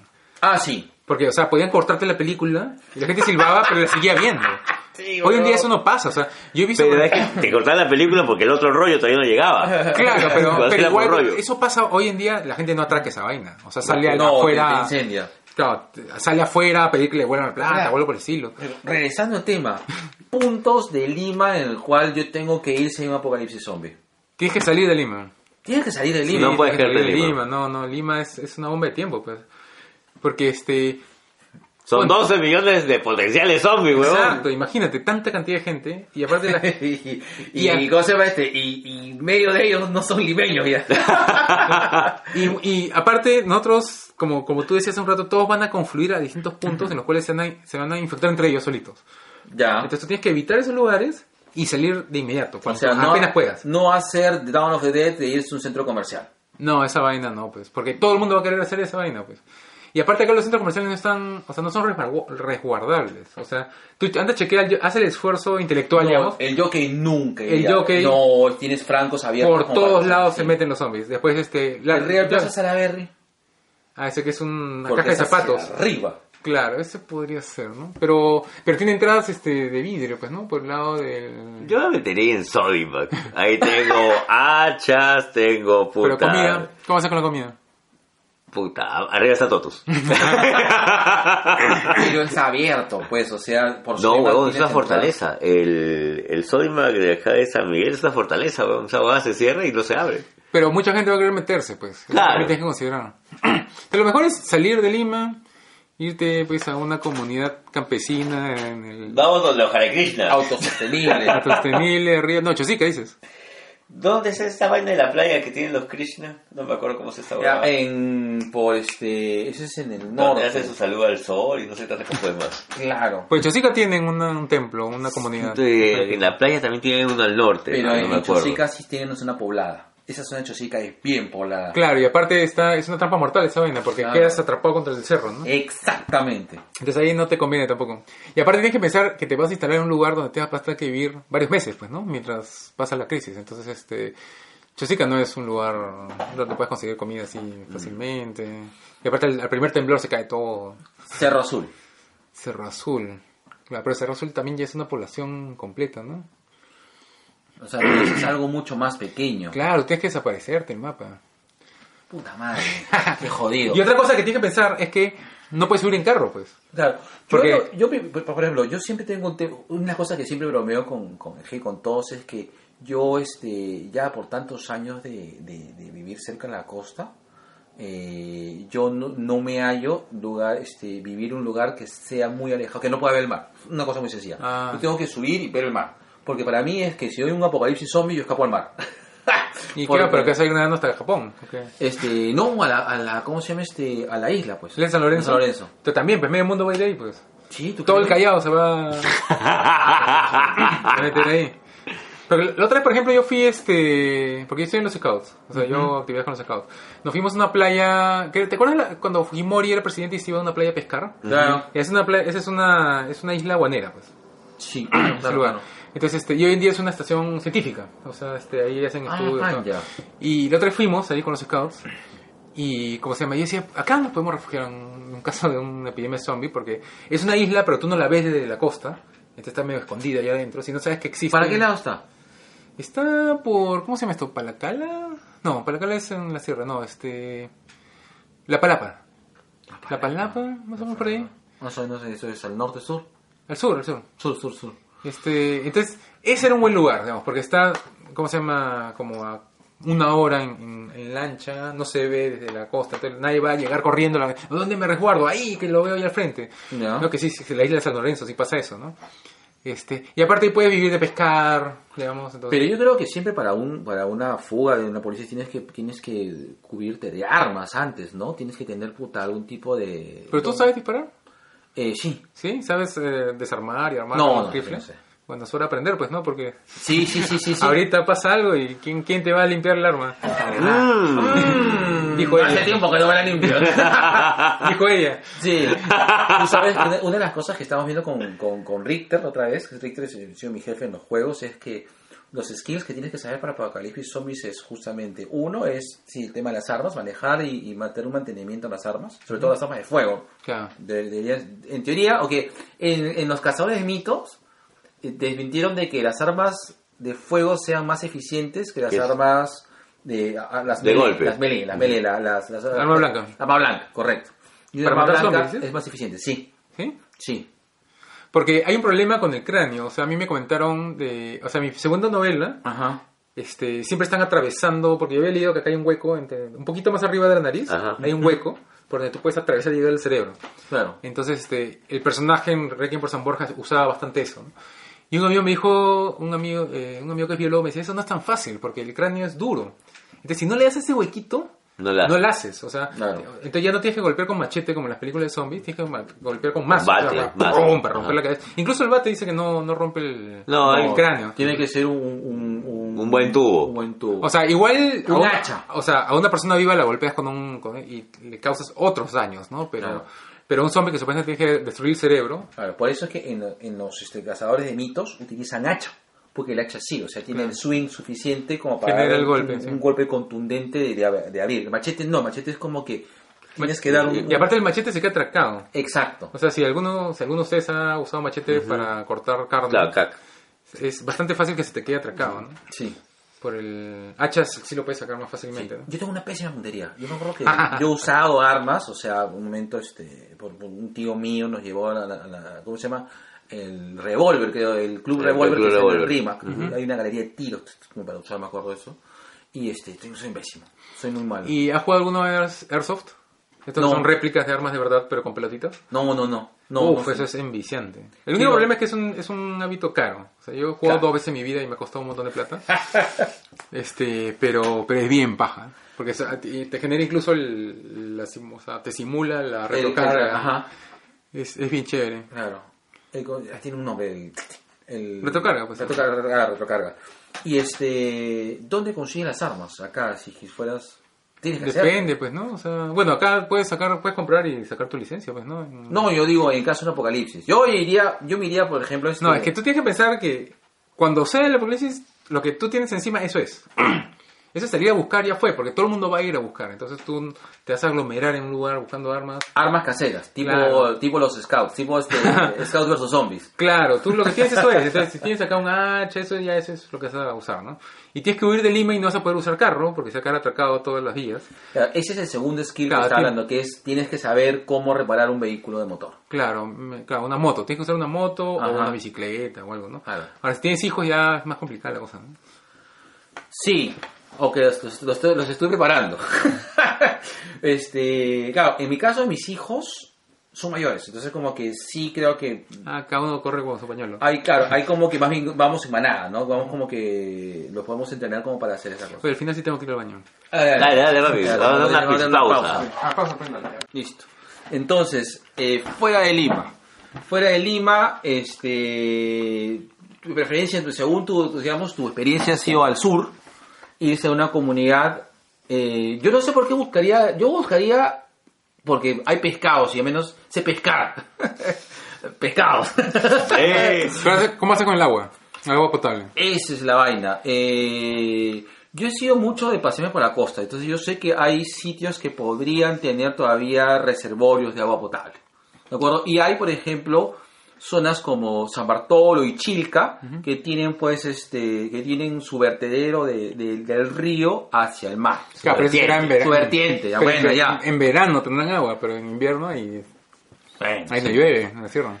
Ta, que es que sí, que yo, yo, ta, que yo Y otra cosa con las armas que tienes que tomar en cuenta es que la pistola se bulla, pues, ¿no? Y supuestamente la bulla Claro. trae a los zombies. Entonces no te conviene ser, ser muy trigger happy, pues, ¿no? Porque Sí. No, aparte que como buen jugador de Resident sabemos que... Hay que economizar. Correcto, las Claro, balas. exacto. Entonces mejor es ser real, o sea, entrenar con un arma blanca, saber usar. Entonces, este... Y otra cosa que tienes que saber de campismo, pues. Para, Ah, no, eso sí, eso sí. para saber este cómo conseguir agua, Sí, sí, sí. Eso sí, Este- lo bueno es que yo también he sido scout. cómo conseguir cómo conseguir leña. Jesús María 42. Jesús María 42, claro, conocido. este, cuando, cómo prender la, le- una fogata sin, para la noche, pues, ¿no? para calentarte, como sin, Ajá. sin fósforo, cómo prender una fogata, esa clase de cosas. Yo cuando, cuando estaba más metido así con, con en la onda así de, de terror, tenía, y hablamos, oye, ¿qué hacemos si atacan los zombies? Porque era una discusión, pues, no, no bastante común, pero a veces salía. Sí. Este, como yo había sido, había sido scout por muchos años y, digamos, tengo conocimiento de campismo, este, ellos se me pegaban, me decían, no, yo me voy contigo, yo me voy contigo. Y yo, yo no quiero irme contigo. O sea, yo no quiero tener cola, pues, ¿no? O sea, Claro. y, y- además, si, si alguien va a venir en mi mancha, tiene que ser útil, tiene que Así saber o mecánica o, o primeros auxilios. No me sirve, pues, el programador. Claro. Eh, ¿De- claro. ¿De qué me sirve el, el- cómo se llama este? ¿Cómo se llama esto? de- El abogado. El community manager. para- Claro, el, abogado, el abogado, el abogado, el abogado. El abogado, bueno, el abogado puede servir como carnada. Y disparas a la rodilla. Ah, la- al gordito, pues, lo tiras. La, la gran, la gran chain, la gran chain. Claro, y disparas a la rodilla. Tiene su utilidad, claro. Alucinas, ¿no? Que cada uno comienza a atender su, su plan, ese grupo, y este, digo, ¿y por qué estamos llevando a gordo? y luego se pregunta, ¿no? ¿Por qué estoy yendo, concha de su madre? ¿Qué querrán? ¿Qué quieren de mí? Claro. Claro, es, es popular disparo a la rodilla. Papi, una película de zombies que te haya impactado tanto que O siempre sea, la que me ha dado miedo o que me ha parecido chévere. Que te ha parecido hecha. chévere como para recomendarla, sea por lo rara o Top por... tres, en todo caso. No, una. Ya, uno. Tenía, pucha. Lo que pasa es que yo he visto un montón, pues. Claro, pero esa que tú dices, puta, si vas a ver una, esta es. Bueno, el, el regreso de los muertos vivientes, ¿no? La primera Romero. La de blanco y negro. Claro, pero después la rehicieron. O sea, hay un remake de esa, que es de los del 92, me parece. Esa me parece mejor. Ya. Esa me parece mejor, porque la primera, como tiene un pro- como era independiente, así con baja, bajo presupuesto, y tiene sus problemas, digamos. Esa es la que Pero- creo que no le, no, le, no le corre al gore para nada. Creo que esa es la que, la que hacen en el año 92. O sea, sí tiene gore. Sí, claro, tiene harto gore. Sí, tiene. Sí recuerdo, porque me acuerdo de una escena que salen comiendo un hígado así, ¡ar! con furia. Claro, sí. Negro, tú. Yo, ah, qué buena pregunta. Yo tengo muchas, yo he visto, yo consumí en un momento mucho, mucho películas, mucho, muchos zombies. Te has comido muchos zombies. a la salida de Bichama. Es que tuvo, tuvo su época, pues en 2012, 2015 No, estaba papu, yo, yo veo desde el año 80. Yo, he visto, yo he visto películas de zombie. La primera película de zombie que vi y que me marcó mal es El regreso de los muertos vivientes. La- la- los cerebros. Correcto, la de cerebro. Ya, pero eso no- técnicamente no son zombies, pues, no es otra cosa en realidad. Este, sí, Eh, sí, no, son Porque infectados. hablan, piensan, este... La primera la que hizo, esa es la que cae la bomba atómica. Claro, al final, acaba en perdón, una bomba atómica. en una bomba atómica. Sí, bueno, es que va a y- depender. quieren cerebros, no quieren carne. Claro, los 28 días, por ejemplo, son infectados. Claro, ¿no? técnicamente no son, cere- no son zombies. Zombies, zombies son pochados. ¿Qué cosa? Las películas de Lucio Fulci. Y tú sabes que hay una cosa curiosa, que Romero cuando hizo la primera, La Noche de los Muertos Vivientes, Ajá. él no estaba pensando en zombies. O sea, en el guion nunca dice zombies. Él estaba pensando en otro monstruo, que es el ghoul. Ah, ok. Que es este, este monstruo que necesita comer carne humana, eh, carne viva, para poderse mantener, como este... El equivalente al condenado de la sierra. Claro, o Voldemort, por ejemplo, en Harry- la primera Harry Potter, ¿no? que tiene que estar consumiendo esencia de unicornio, algo así. Claro. Esa es básicamente la, la figura del ghoul, ¿no? Un ser que puede vivir para siempre, tiene que estar- estar consumiendo cosas puras. Entonces, él cuando escribió El retorno de los muertos vivientes, no, perdón, La noche de los muertos vivientes, él estaba pensando en el ghoul, no en el zombie. Maño. Y después cuando la promocionó el distribuidor, él le puso en el póster el rollo de los zombies y eso pegó un montón. Mira, si tuviera que quedarme con una película de zombies, Una que recomiendes, que es negro. bien difícil, yo recomendaría la de Sachs, la de la de Snyder, este Dawn of the Dead. Ah, me, parece, me parece muy me buena. parece muy muy Sí, buena. Esa es muy buena. Y creo que le da, creo que esa es la que abre eh, el retorno del La tema moda, sí. de, la moda de los El zombies. regreso de la moda, sí. Sí. Es muy muy buena. Pero de hecho, 28 días después es anterior a eso. sí. Porque- Correcto. Porque le ganó lo- el zombie corriendo, le ganó este Danny Boyle con 28 días después. Ajá, sí, sí, sí, sí. Y en esa escena pues desgarradora con, con. Pero yo creo de que las dos son películas, 28 días y... y, y- aparte es escrita por Zack, ¿cómo se llama el, el de Guardián de la Galaxia? Este, Ah, este... Zack algo. Bienvenido. Eh. Bienvenido, viejo kiosquero, eh, también te olvidaste el nombre. Que, que, claro, que este patita es un es un asiduo productor de este eh, de, de películas de terror. Claro, él era fanático de esas cosas y él escribió ese guion que es buenazo. O sea, No es Raimi, ¿no? Ah, no, No. no, no, no, Zack. algo. Zack Pérez. Este, o sea, él agarró la, la historia original de. ¿Cómo se llama? De, Ay, mierda. De cómo se llama de, de Romero, esta es la del supermercado, y le añade varias cosas que él, o sea, en la entrevista James Gunn. James Gunn, Gunn. ese pata. Porque él agarra, dice la historia original por momentos se pone aburrida, la de Romero, la original. Y él lo que dice, por ejemplo, falta un ticking clock, o sea, un algo Algo que haga que o sea, que, algo que la gente se empieza a, a- ¿cómo se llama? A, a estresar. Y en la película de, de, Zack- de Snyder, el- eso es el, el pata que está al frente, que se está muriendo de hambre, ¿no? Claro. Y ellos lo ven por, Por las restos. gavistas, y quieren ayudarlo, pero no pueden. ¿Y cómo hacemos? Y, y eso es lo que desencadena, digamos, la crisis final que hace que la película cae. Entonces él arregla, digamos, mete un montón de cosas en, el guion y crea un guion que es clásico, o sea, como estructura clásica, ¿no? Sí, y a mí me parece una película muy completa, revive... Y la acción es muy buena. Y la acción es muy buena, sí. Yo no, nada, lo da un, con muy, un palo muy duro a Snyder, y nosotros acá... Como no- que te arruinó pues, el universo DC, pues no es para menos. Ah, no lo sé. O sea, las películas son no son lo que queríamos, pero eh, no nos siento que sean tan malas así o como... sea, es este, no es la película que queríamos, sino la que nos Nos merecemos. merecíamos. Sí. Yo tengo una Pura. que es este. Que justo cuando habló el señor. No me acuerdo el nombre del escritor que te presentó. Carlos Carrillo. Carlos Carrillo, acerca del que, sexo es- con que es- zombies. dicho sea de paso es un monstruo de la literatura de terror peruana. Sí, Ah, tiene- Él, él- él habla pues en un momento acerca de, del sexo con zombies. Y yo me acordé, de- hay una película japonesa que se llama Stacy. Ah, ¿ya? sí. Donde las Stacy son estas chicas que se zombifican, pero antes de zombificarse tienen lo que se llama el- la felicidad antes de la muerte. ¿ya? Y en esta película, una de las Stacy se enamora de un pata que es mayor. Y esta es una Stacy Lolita. ¿ya? Madre. Pero el, el- lo que te quiebra en la película, alerta spoiler, una película que tiene más de 19 años, eh, llegan a tener sexo y tienen un bebé zombie. Ah. Y, y la cría, o sea, es- Bueno, en, en esa también, la de Zack Snyder también tiene Claro. un bebé zombie, ¿no? Ah. que nace... pero acá sí había el tema de la sexualidad, estaba totalmente marcado desde el inicio. Sea, Bueno, en, en Shaun of the Dead también hay zombie con, con, Con cría. con- con zombies. Claro. No, perdón, sexo con zombies.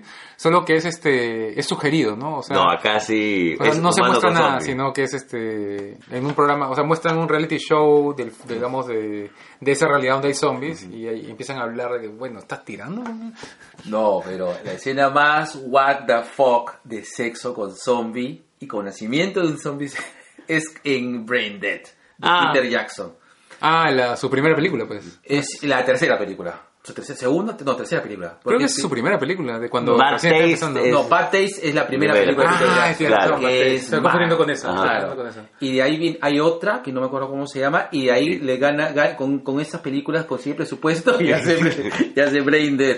¿Y eh, eh, cómo se llama la del eh, Muertos de Miedo, lo pusieron castellano, lo que es con Michael G. Fox? Ah, pero esos no son zombies, son fantasmas. Claro, pero es de, es de Peter Jackson, pues es de, de por ahí, ah, de también esa Peter época. Jackson no me acordaba. Es como la anterior o la posterior a Brain Dead. Y, y en Brain Dead pues hay una escena en que el cura tira con la con creo que la abuela con alguien Claro. y tienen un bebé zombie, Zombie. dentro la locura Ah, que es este Brain no, Dead. no lo he visto, Brain Dead. Mm. ¿Sabes lo que sucede? Es que Brain Dead no es una película para tomarte en serio. O sea, no, no es. Porque eh, lo que hace Brain Dead es buscarte el asco. Es- tiene unas escenas más. con- que, que- que- derrochan más sangre de, de toda la- lo que es este. Y después hay una película francesa que se llama Horda, ¡Claro! de zombies. ¡Bola! ¡Hola! Esa película a mí me gusta un montón. ¡Es paja! Porque es, o sea, es la, ¿cómo se llama? Es la celebración del, de la violencia por la violencia, ¿no? O sea, de que estos patas son, terminan siendo pues unos animales, o sea, entrenados para la, para la salvajada, ¿no? O sea, este Sí. pata, Eh, el este policía, pata que es ex legionario. claro, el otro que venía de África y el viejito que había sobrevivido a la Segunda Guerra Mundial que saca sus granadas. Entonces, y que entre todos están en su salsa, o sea, están disfrutando la matanza de los zombies, ¿no? Pero todos están también en ese tema de confinamiento jodido. O sea, eh, para mí la horda es prácticamente un corte a todo, a como en todo caso, en, la- en esa época, cómo se veía el tema del hacinamiento de la gente que Claro, venía. claro, o sea, es paja. es Claro, sí, sí, un no, comentario tiene varias cosas. Ojo, voy a importar un comentario que no sé si viene al, al- al- al caso, que yo dijo una amiga mía que vive actualmente en Austria, pero está viviendo en otras partes. Dijo, finalmente la horda lo que hace es un poco como que desenmascarar esta hipocresía parisina Ajá. que hace que, oh, no, nosotros recibimos, sí, somos así, recibimos a la gente, que a los migrantes, pero los mandan a los lugares más mierda. Ah, Exactamente. Y los, los, los ascienden ahí juntos con los legionarios franceses, que realmente son eh, personas que, que la milicia, que realmente no sabe qué hacer, puta, el gobierno francés y lo manda a la, a la, a la loma. la No, no, pero aparte, o sea, es, está eso y aparte está este... Ah, es de Stacy. de Stacy. Ya, a a- Cuando tenga tiempo. Pero aparte es la, o sea, o sea, es claro, la hipocresía de que supuestamente, ah, nosotros recibimos a todo el mundo, pero nos agarramos a palazos, porque la primera, Exacto. la primera parte de la película es violencia entre ellos, ¿no? Claro. Porque- Sí, claro, Es una eh, redada al, al edificio. Era, no, era una vendetta. Claro, una vendetta porque habían matado al oficial este. Exacto. Entonces, este, claro, a mí me- esa película me encantó. Y esa película la pasaron acá, yo la vi en, en, en VK, en, o sea, la pasaron en VK. No sabíamos, weón. No sabíamos, No sabíamos. No lo hemos visto en pirata. Antes del incendio, por supuesto. Claro. Pero claro, y, y justo por esa época era que estaban moviendo la ley, bueno, entre paréntesis, están leyendo esta ley de cine, están moviendo esta ley de cine que generaba la cuota de pantalla para que el 20%, en todo momento los cines tengan el 20% de pantallas mostrando películas peruanas, que son de cada cinco. O sea, es un montón, pues, ¿no? Y no, a mí lo que me preocupaba era que si hay, hay salas de cine que van a estar obligadas a pasar películas peruanas, lo primero que van a sacar son mis películas de terror, que son, Sí, que son, claro. que son caletas, ¿no? O sea, que las pasan, la sala está con pocas personas. Entonces yo estaba preocupado por eso, me iban a sacar. y mi ejemplo era la horda, porque decía este. Jamás habrían traído la horda a VK si, si hubieran Sí, tenido que obligar a VK a estar pasando películas peruanas, Claro. este, tan, ¿Tú ves tus novelas este, hechas cine en un momento? novelas. Tus novelas. Ah, o sea, si mi Sí. novela de zombies las adaptaría al cine. Tuve un, o sea, una vez estuve, tuve un proyecto con un productor que ya ha hecho películas, que ya ha producido películas. Vimos la posibilidad de, de adaptarlo al cine. Armamos el proyecto en un documento, todo así como se presenta. Y él lo llevó a las personas que financian sus proyectos. O sea, él tiene su grupo de financistas, digamos. Y a ellos no les gustó. No, no- a ellos no les cuadró, no les llamó la atención, entonces no sé, hasta llegamos. Esto es lo No. máximo que, lo más lejos que he podido llegar con eso. Pero yo sí creo que, o sea, que jalaría, ¿no? Porque el género zombies todavía jala. Y, ¿cómo se llama? Y podrían agarrarla, no sé, podrían mezclarla. Sí, aparte de que hay, yo te digo, nosotros lo que, creemos un poco, creemos un poco en nuestra visión, es los pelos acá, weón. este, es este, Se me cae la hueva. es este que, que estamos llegando un poco que a, un punto ya de, de saturación de, los- del- de lo que es cine de superhéroes y va a haber Ah. un resurgimiento del cine de terror pero con furia. O de la ciencia ficción. O de ciencia ficción. O del western. O, algo, o algo- sí, o algo mezclado eso. O sea, vamos a ver de que las cosas como que... Bueno, van- de hecho, por eso Joker fue un éxito, ¿no? Porque agarra el género de zombies y lo voltea en una vaina mucho más social, mucho más, este... O sea, algo distinto, ¿no? Más oscuro. Eh, de superhéroes. Claro, o sea, agarrado un villano de una Sí, película claro. superhéroe y lo transforma en algo mucho más Sí. realista. Entonces, yo, yo creo que inclusive, yo creo que después de Joker hay como que un ya, para mí es, mira, yo, yo amo el género, pero yo siento que es un ya, o sea, ya quiero ver otra cosa. el mismo Kevin Feige del MCU, o sea, el Marvel Cinematic Universe, él ya no sabe cómo seguirlo, ¿no? Por eso es que, el- o sea, después de, de Endgame viene, bueno, Spider-Man, que ya la tenían Sí. hecha la segunda, y de ahí no saben qué hacer, porque, Sí, este... sí saben, pero el problema es de que Kevin Feige la tiene clara, sabe de que si saca algo de Cuatro Fantásticos y X-Men, puta, la gente va a ir en manada a verlo. Pucha, no sé. Yo Pero creo que el tomar. rollo de los X-Men ya pasó. ya. O sea, el X-Men X-Men hace clic con ciertos temas que ya, o sea, que ya no son prioridad, creo. No lo sé, papi. ¿eh? Por ejemplo, y lo conversábamos eh, cuando nos invitaron en Nación Combi. Yo sí quiero ver el What If, por ejemplo, por Ah. un lado. Y sí quiero ver lo que va a ser el Doctor Extraño. Y la Madness, Claro, el, Multiverse. el universo, Claro. lo de la locura. Ajá. Me da curiosidad. Claro, eso sí, pero no, a lo que yo voy es que, el, o sea, hay los super, claro, porque los superhéroes son un símbolo de algo, ¿no es cierto? Claro. Y cada superhéroe pega con cierto mensaje, ¿no? Entonces, el Batman de Nolan, por ejemplo, ¿no? El Batman de. Nolan es un mensaje de que tú millonario que estás harto de estos pobres de miércoles que delincuentes, tú ármate y tú no, vas facho, y pues. tú pégales, ¿no? Es un mensaje bien facho, ¿no? Bien derecha. Sí. Que Batman pe- es facho. Batman es facho. Claro, pero está medio escondido el mensaje, ¿no? Entonces, este... No lo sé, ah, yo, Yo sí lo veo bien directo. Ah, en la tercera ya es súper obvio, ¿no? No, no, en el cómic Batman es fascista. Claro, mango, en el cómic. Pe- Pero el, el- ¿cómo se llama? Entonces, ese mensaje pegaba en, en ese momento de la historia, ¿no? Ya. O sea, de la historia de Estados Unidos en la cual había tenido la, crisis, ¿no? Y, eh, no sé, en un momento bien particular, ¿no? Ya. Y después sacan, este, no sé, pues, Superman y no pega, pues, ¿no? Porque el, Superman es un personaje que cuadra con cierto tipo de mensaje más, il- más il- eh, ¿cómo se llama? Más idealista, más inocente, ¿no? Por eso la primera de Batman funciona muy bien. Pero hoy en día ya no vivimos en una época así, pues, en la cual ese mensaje cala, ¿no? Entonces el personaje de Superman ya no es, vigente ahorita. Pero el mensaje de los X-Men creo que sí, ¿sabes por qué? Porque estamos en toda esta onda de, de derechos civiles 2.0. Este, de derechos, o sea, derechos contra eh, lo que es matrimonio igualitario, el tema de- de- del patriarcado. que- claro, que pero, re- pero hay una diferencia crucial, es que ahora ese, ese, ese mensaje están, esa discusión está sobre la mesa. Claro. Está, la, la hablamos de la mesa, ¿no es cierto? Antes no estaban sobre la mesa. O sea, cuando salió el X-Men de Brian Singer, esos temas se manejaban por debajo de la mesa, como que, ¿no? O sea, no eran tan abiertamente conversados. Entonces, eso cuadraba con esta imagen de los, de los mutantes que están escondidos y que no salen y que están escondidos. ¿no? En cambio, ahora Capitana Marvel cuadra más con, o Wonder Woman cuadra Claro. más con ese mensaje de que, puta, en la cara te viene el mensaje de que Claro. de que respetar a las mujeres o te caen hachazos, ¿no? Pero, por ejemplo, yo haría, si yo enfocaría a un, este, a un tema de X-Men otra vez, este, yo lo diría directamente, eh, pondría las ventajas y desventajas de poder, por eso, porque justamente un poco de es lo que te, te ayuda un poco es a ver cómo funciona la sociedad en el manejo de minorías. Y las minorías siempre van a ver, sí, siempre va a ser un poco más, más delicado de manejar, ¿no? Por ejemplo, man- manejaría este, qué tanto es este tema de migrantes. ese tema. Exacto, de migrantes, este, temas directamente relacionados a probablemente este, a derechos, o sea, no sé. Pero Eh, si quieres tratar, por ejemplo, el tema de migrantes, este, marginados, los inhumanos, digamos, es, es, es una... Sería la mejor. Es una, claro, es Claro. una figura que cuadra mejor, ¿no? Pero bueno, es realeza. En cambio, los X-Men es barrio. Mm. Pero hay inhumanos misios también, ¿no? O sea, hay inhumanos que Eh, son de clase obrera, ¿no? Ellos tienen su, su Pero estructura. ahí también tenemos, agarramos a los Morlocks ¿no? Claro, por último. Claro, los morlos. Claro, los morros sería, es así la... onda. Pero es que hay un tema también que creo que no, no nos estamos fijando y que la primera Spider-Man sí nos la dio. O sea, ya no puedo esperar que Peter Parker haga su propio traje de tela, ¿no? Y, que pueda hablar con su traje como hablas con Siri, que es algo de esta época, pues. es que es la verdad, Sí, ¿no? claro. Ese, ese, ese- ese Spider-Man no es mi Spider-Man, pero entiendo que es el Spider-Man de esta generación.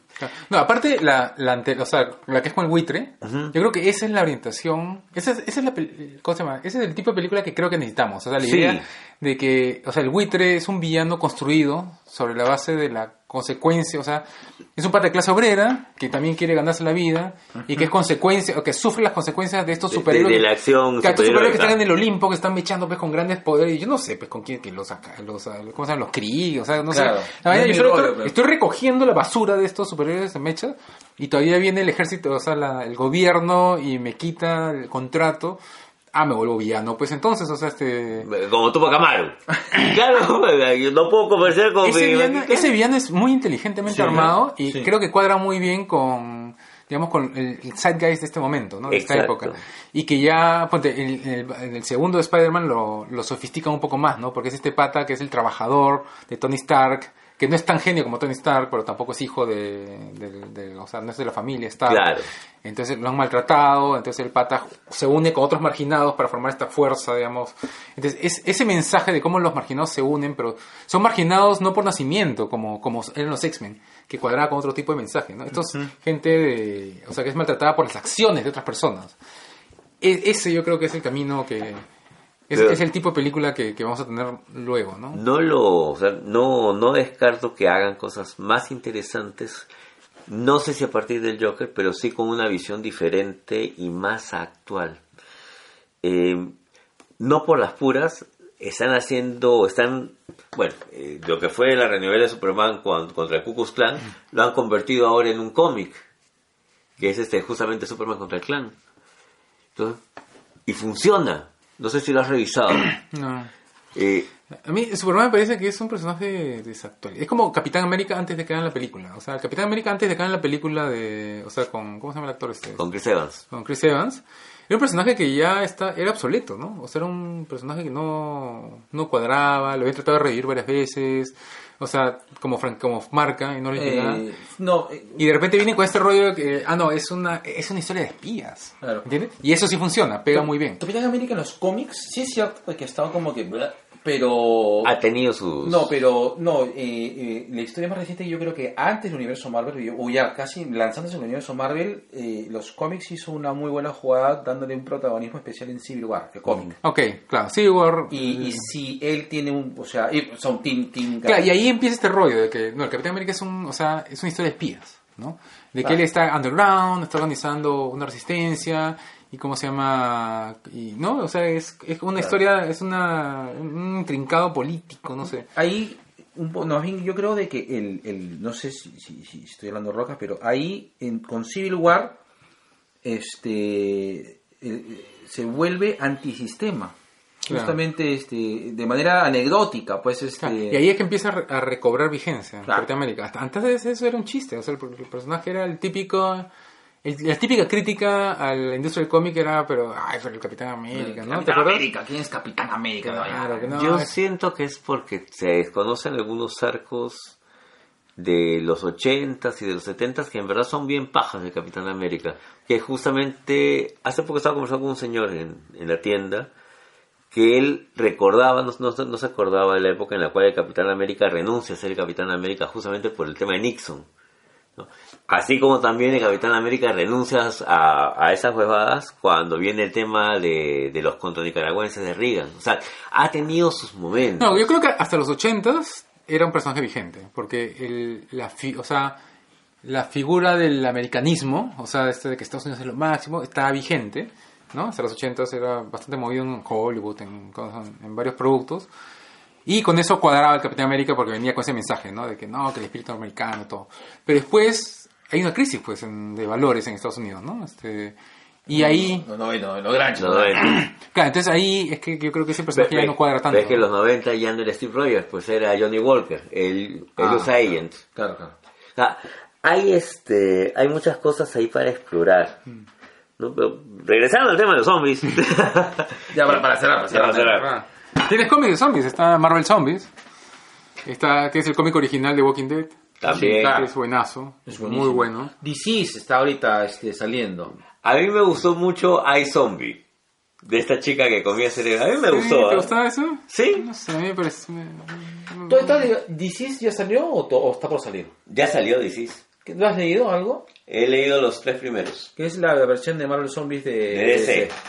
Lo del primero Ah, que se no. baja en esa Batman. Baja. ¿Sí? A mí Marvel Zombies, yo tengo como que un, como Un feeling. que un feeling ahí, o sea, no me parece que sea un cómic bueno, o sea, no, no es un cómic, pero es un cómic tan significativo que es pajito, o sea, O sea, es, es ameno, ¿no? Es Exacto. un cómic ameno, con cositas graciosas. exacto, sí, es, te, te, te sumerge un poco en la desesperanza que es el universo zombie, ¿no? Sí. Este, Sí. pero... Pero eh, puede empalagar ese, ese cómic, ¿no? Porque las historias como que... Hay una fórmula que se va repitiendo. ¿no? Bueno. A mí lo que me gusta es la parte donde Reed Richard dice, esta va es una evolución. Ya no, tienes ya no necesitas comida, no vas a quemar energía, esta va Claro. es la evolución. Sí. Richard es un tremendo personaje, que no, no se aprovecha. Puta madre, sí. Bueno, en la... A ver, ¿dónde lo usan bien a Richards? en Civil War. Bueno, cuando Mark Waid escribía, este... eh, ¿Cómo se llama? Eh, Los Cuatro Fantásticos. sí. Pucha, ahí él, él propone esta... O sea, que ellos son los aventureros de, la ciencia, ¿no? O sea, regresa esa figura. Yo creo que esa figura funcionaba muy bien. O sea, tipo los, este, los increíbles, ¿no? O sea, que son la familia aventurera. eh, Que tipo, explora. que explora y que tiene soluciones científicas a los problemas. Yo creo que es, eso es, es la... ¿Cómo se llama? La- Ese camino. Claro, como Doctor Who, como Rick, Rick este, Claro, como Ricky Morty, ajá, este, porque, porque Rick Richards tiene mucho eso, de que Claro, Rick también, por eso es que Rick tiene su ciudad de Ricks, igual que existe pues la ciudadela de los Richards. claro, sabes que es este, claro, claro, Es Este, una copia. Pero tiene este- esto de que, por ejemplo, en Civil War él está pensando en fórmulas, en fórmulas matemáticas para decidir a qué bando a- apoyar y viene su esposa y dice, "Ay, no seas inhumano, ¿qué te pasa? Claro. Pero eh, así es Rick Richards. Así es, Richards, claro. Entonces yo creo que e- ese, si que van a hacer otra película más, tienen que darle esa orientación. Pucha, la, sí. Exacto. porque la- la que hicieron, la anterior, la que era con Jessica Alba, con... No, no era. Esa, claro, lo que les quemó fue que salió Los Increíbles, pues, un poco antes. Entonces ellos tuvieron que cambiar, digamos, un poco la historia para que no se parezca tanto, porque ellos estaban pensando en hacer una historia familiar, etcétera. Entonces, este, yo creo que, y bueno, y la última que hicieron hace poco, pues, Oh, era horrible, pues, ¿no? Malísima. Yo tengo, yo tengo una pregunta. ¿Infectados, poseídos, resucitados o este, qué más hay? ¿Cuál es? Vudú. O vudú. Ah, el zombie dice el origen. Ah. A mí no, eso a mí no me interesa, o sea, no me interesa el origen del, del problema. A mí lo que me interesa es la reacción de las personas a esta, a esta amenaza, a esta crisis, ¿no? Entonces, este, yo por ejemplo en mis novelas no pierdo el tiempo tratando de explicar de dónde salió el mal, ¿no? Como Ya. si en otras historias sí sucede, ¿no? Es como explican en Solarium, por ejemplo. O en, ¿cómo se llama? En Guerra Mundial Z también, ¿no? Se, Es se Solarium, tiran un sí. montón de, de tiempo en... ¿Solarium le ponen el nombre? Así se llama el el virus. Ya no me acuerdo. Pero claro, gastan un montón de tiempo en explicar el origen, ¿no? Eso a mí no me parece tan... Relevante. A mí no me parece tan relevante, ¿no? A mí lo que me interesa es explorar, digamos, la reacción de la gente a las crisis, ¿no? Porque, por ejemplo, cuando fue el, el- el terremoto en, en En Pisco, Pisco. que acá se sintió fuerte, Claro. ahí hay gente que se desconoció, pues, ¿no? O sea, que ante la crisis inminente, o sea, ante un suceso Se como voló ese... peor. Claro, o sea, se convirtió en otra persona, ¿no? Y eso es, eso es básicamente lo que, lo que a mí me interesa, ¿no? Cómo gente se transforma en esas situaciones, ¿no? Listo. Oye, Hans, ha sido un gustazo, pero tenemos... ¿qué- qué- tenemos... dos horas hemos grabado? Sí, ¿Dos, sí, tres horas? grabado Tres horas, papi, son ¿Qué? casi las dos de la Dos mañana. horas y media. La verga. ¿Y van a editar? ¿Cuándo hacen? No, así No, nomás. así ¿Así nomás? nomás. Sí ya. es, Ok. sí es. Ya, mejor, mejor. Oye, pero sí, pero queda, vamos a ver si nos reunimos una segunda vez a- para la reunión este Ya, cuando claro. sea fin de fin de año. Con Y- mucho gusto. Y bueno, y cuando saques este ya la, la- el cuarto, el cuarto libro, Ya. el cuarto libro de la temática zombie. Sí, bueno, de ahí vamos a sacar también, estoy preparando una muestra de cuentos de zombies escritos por eh, escritores peruanos. Ah, qué Ah, paja. qué chévere. Este, que va a estar en paja porque cada, cada cuento transcurre en un departamento distinto del Perú. Entonces Ah. tengo uno de Cusco, Ah, uno de Puno, uno de Tacna. Y si el sexto episodio de la sonrisa vertical lo hacemos con zombies. Sexto, sexo zombie. Sexto zombie. Ya, puede Ya ser. está, listo. Carajo. Ahí te explicamos después que Ok. se. Listo. Eso es todo, negro. Eso es todo negro. Cerramos Muchas la gracias por la invitación. Chao a todos. Tres, 3, 2, 1.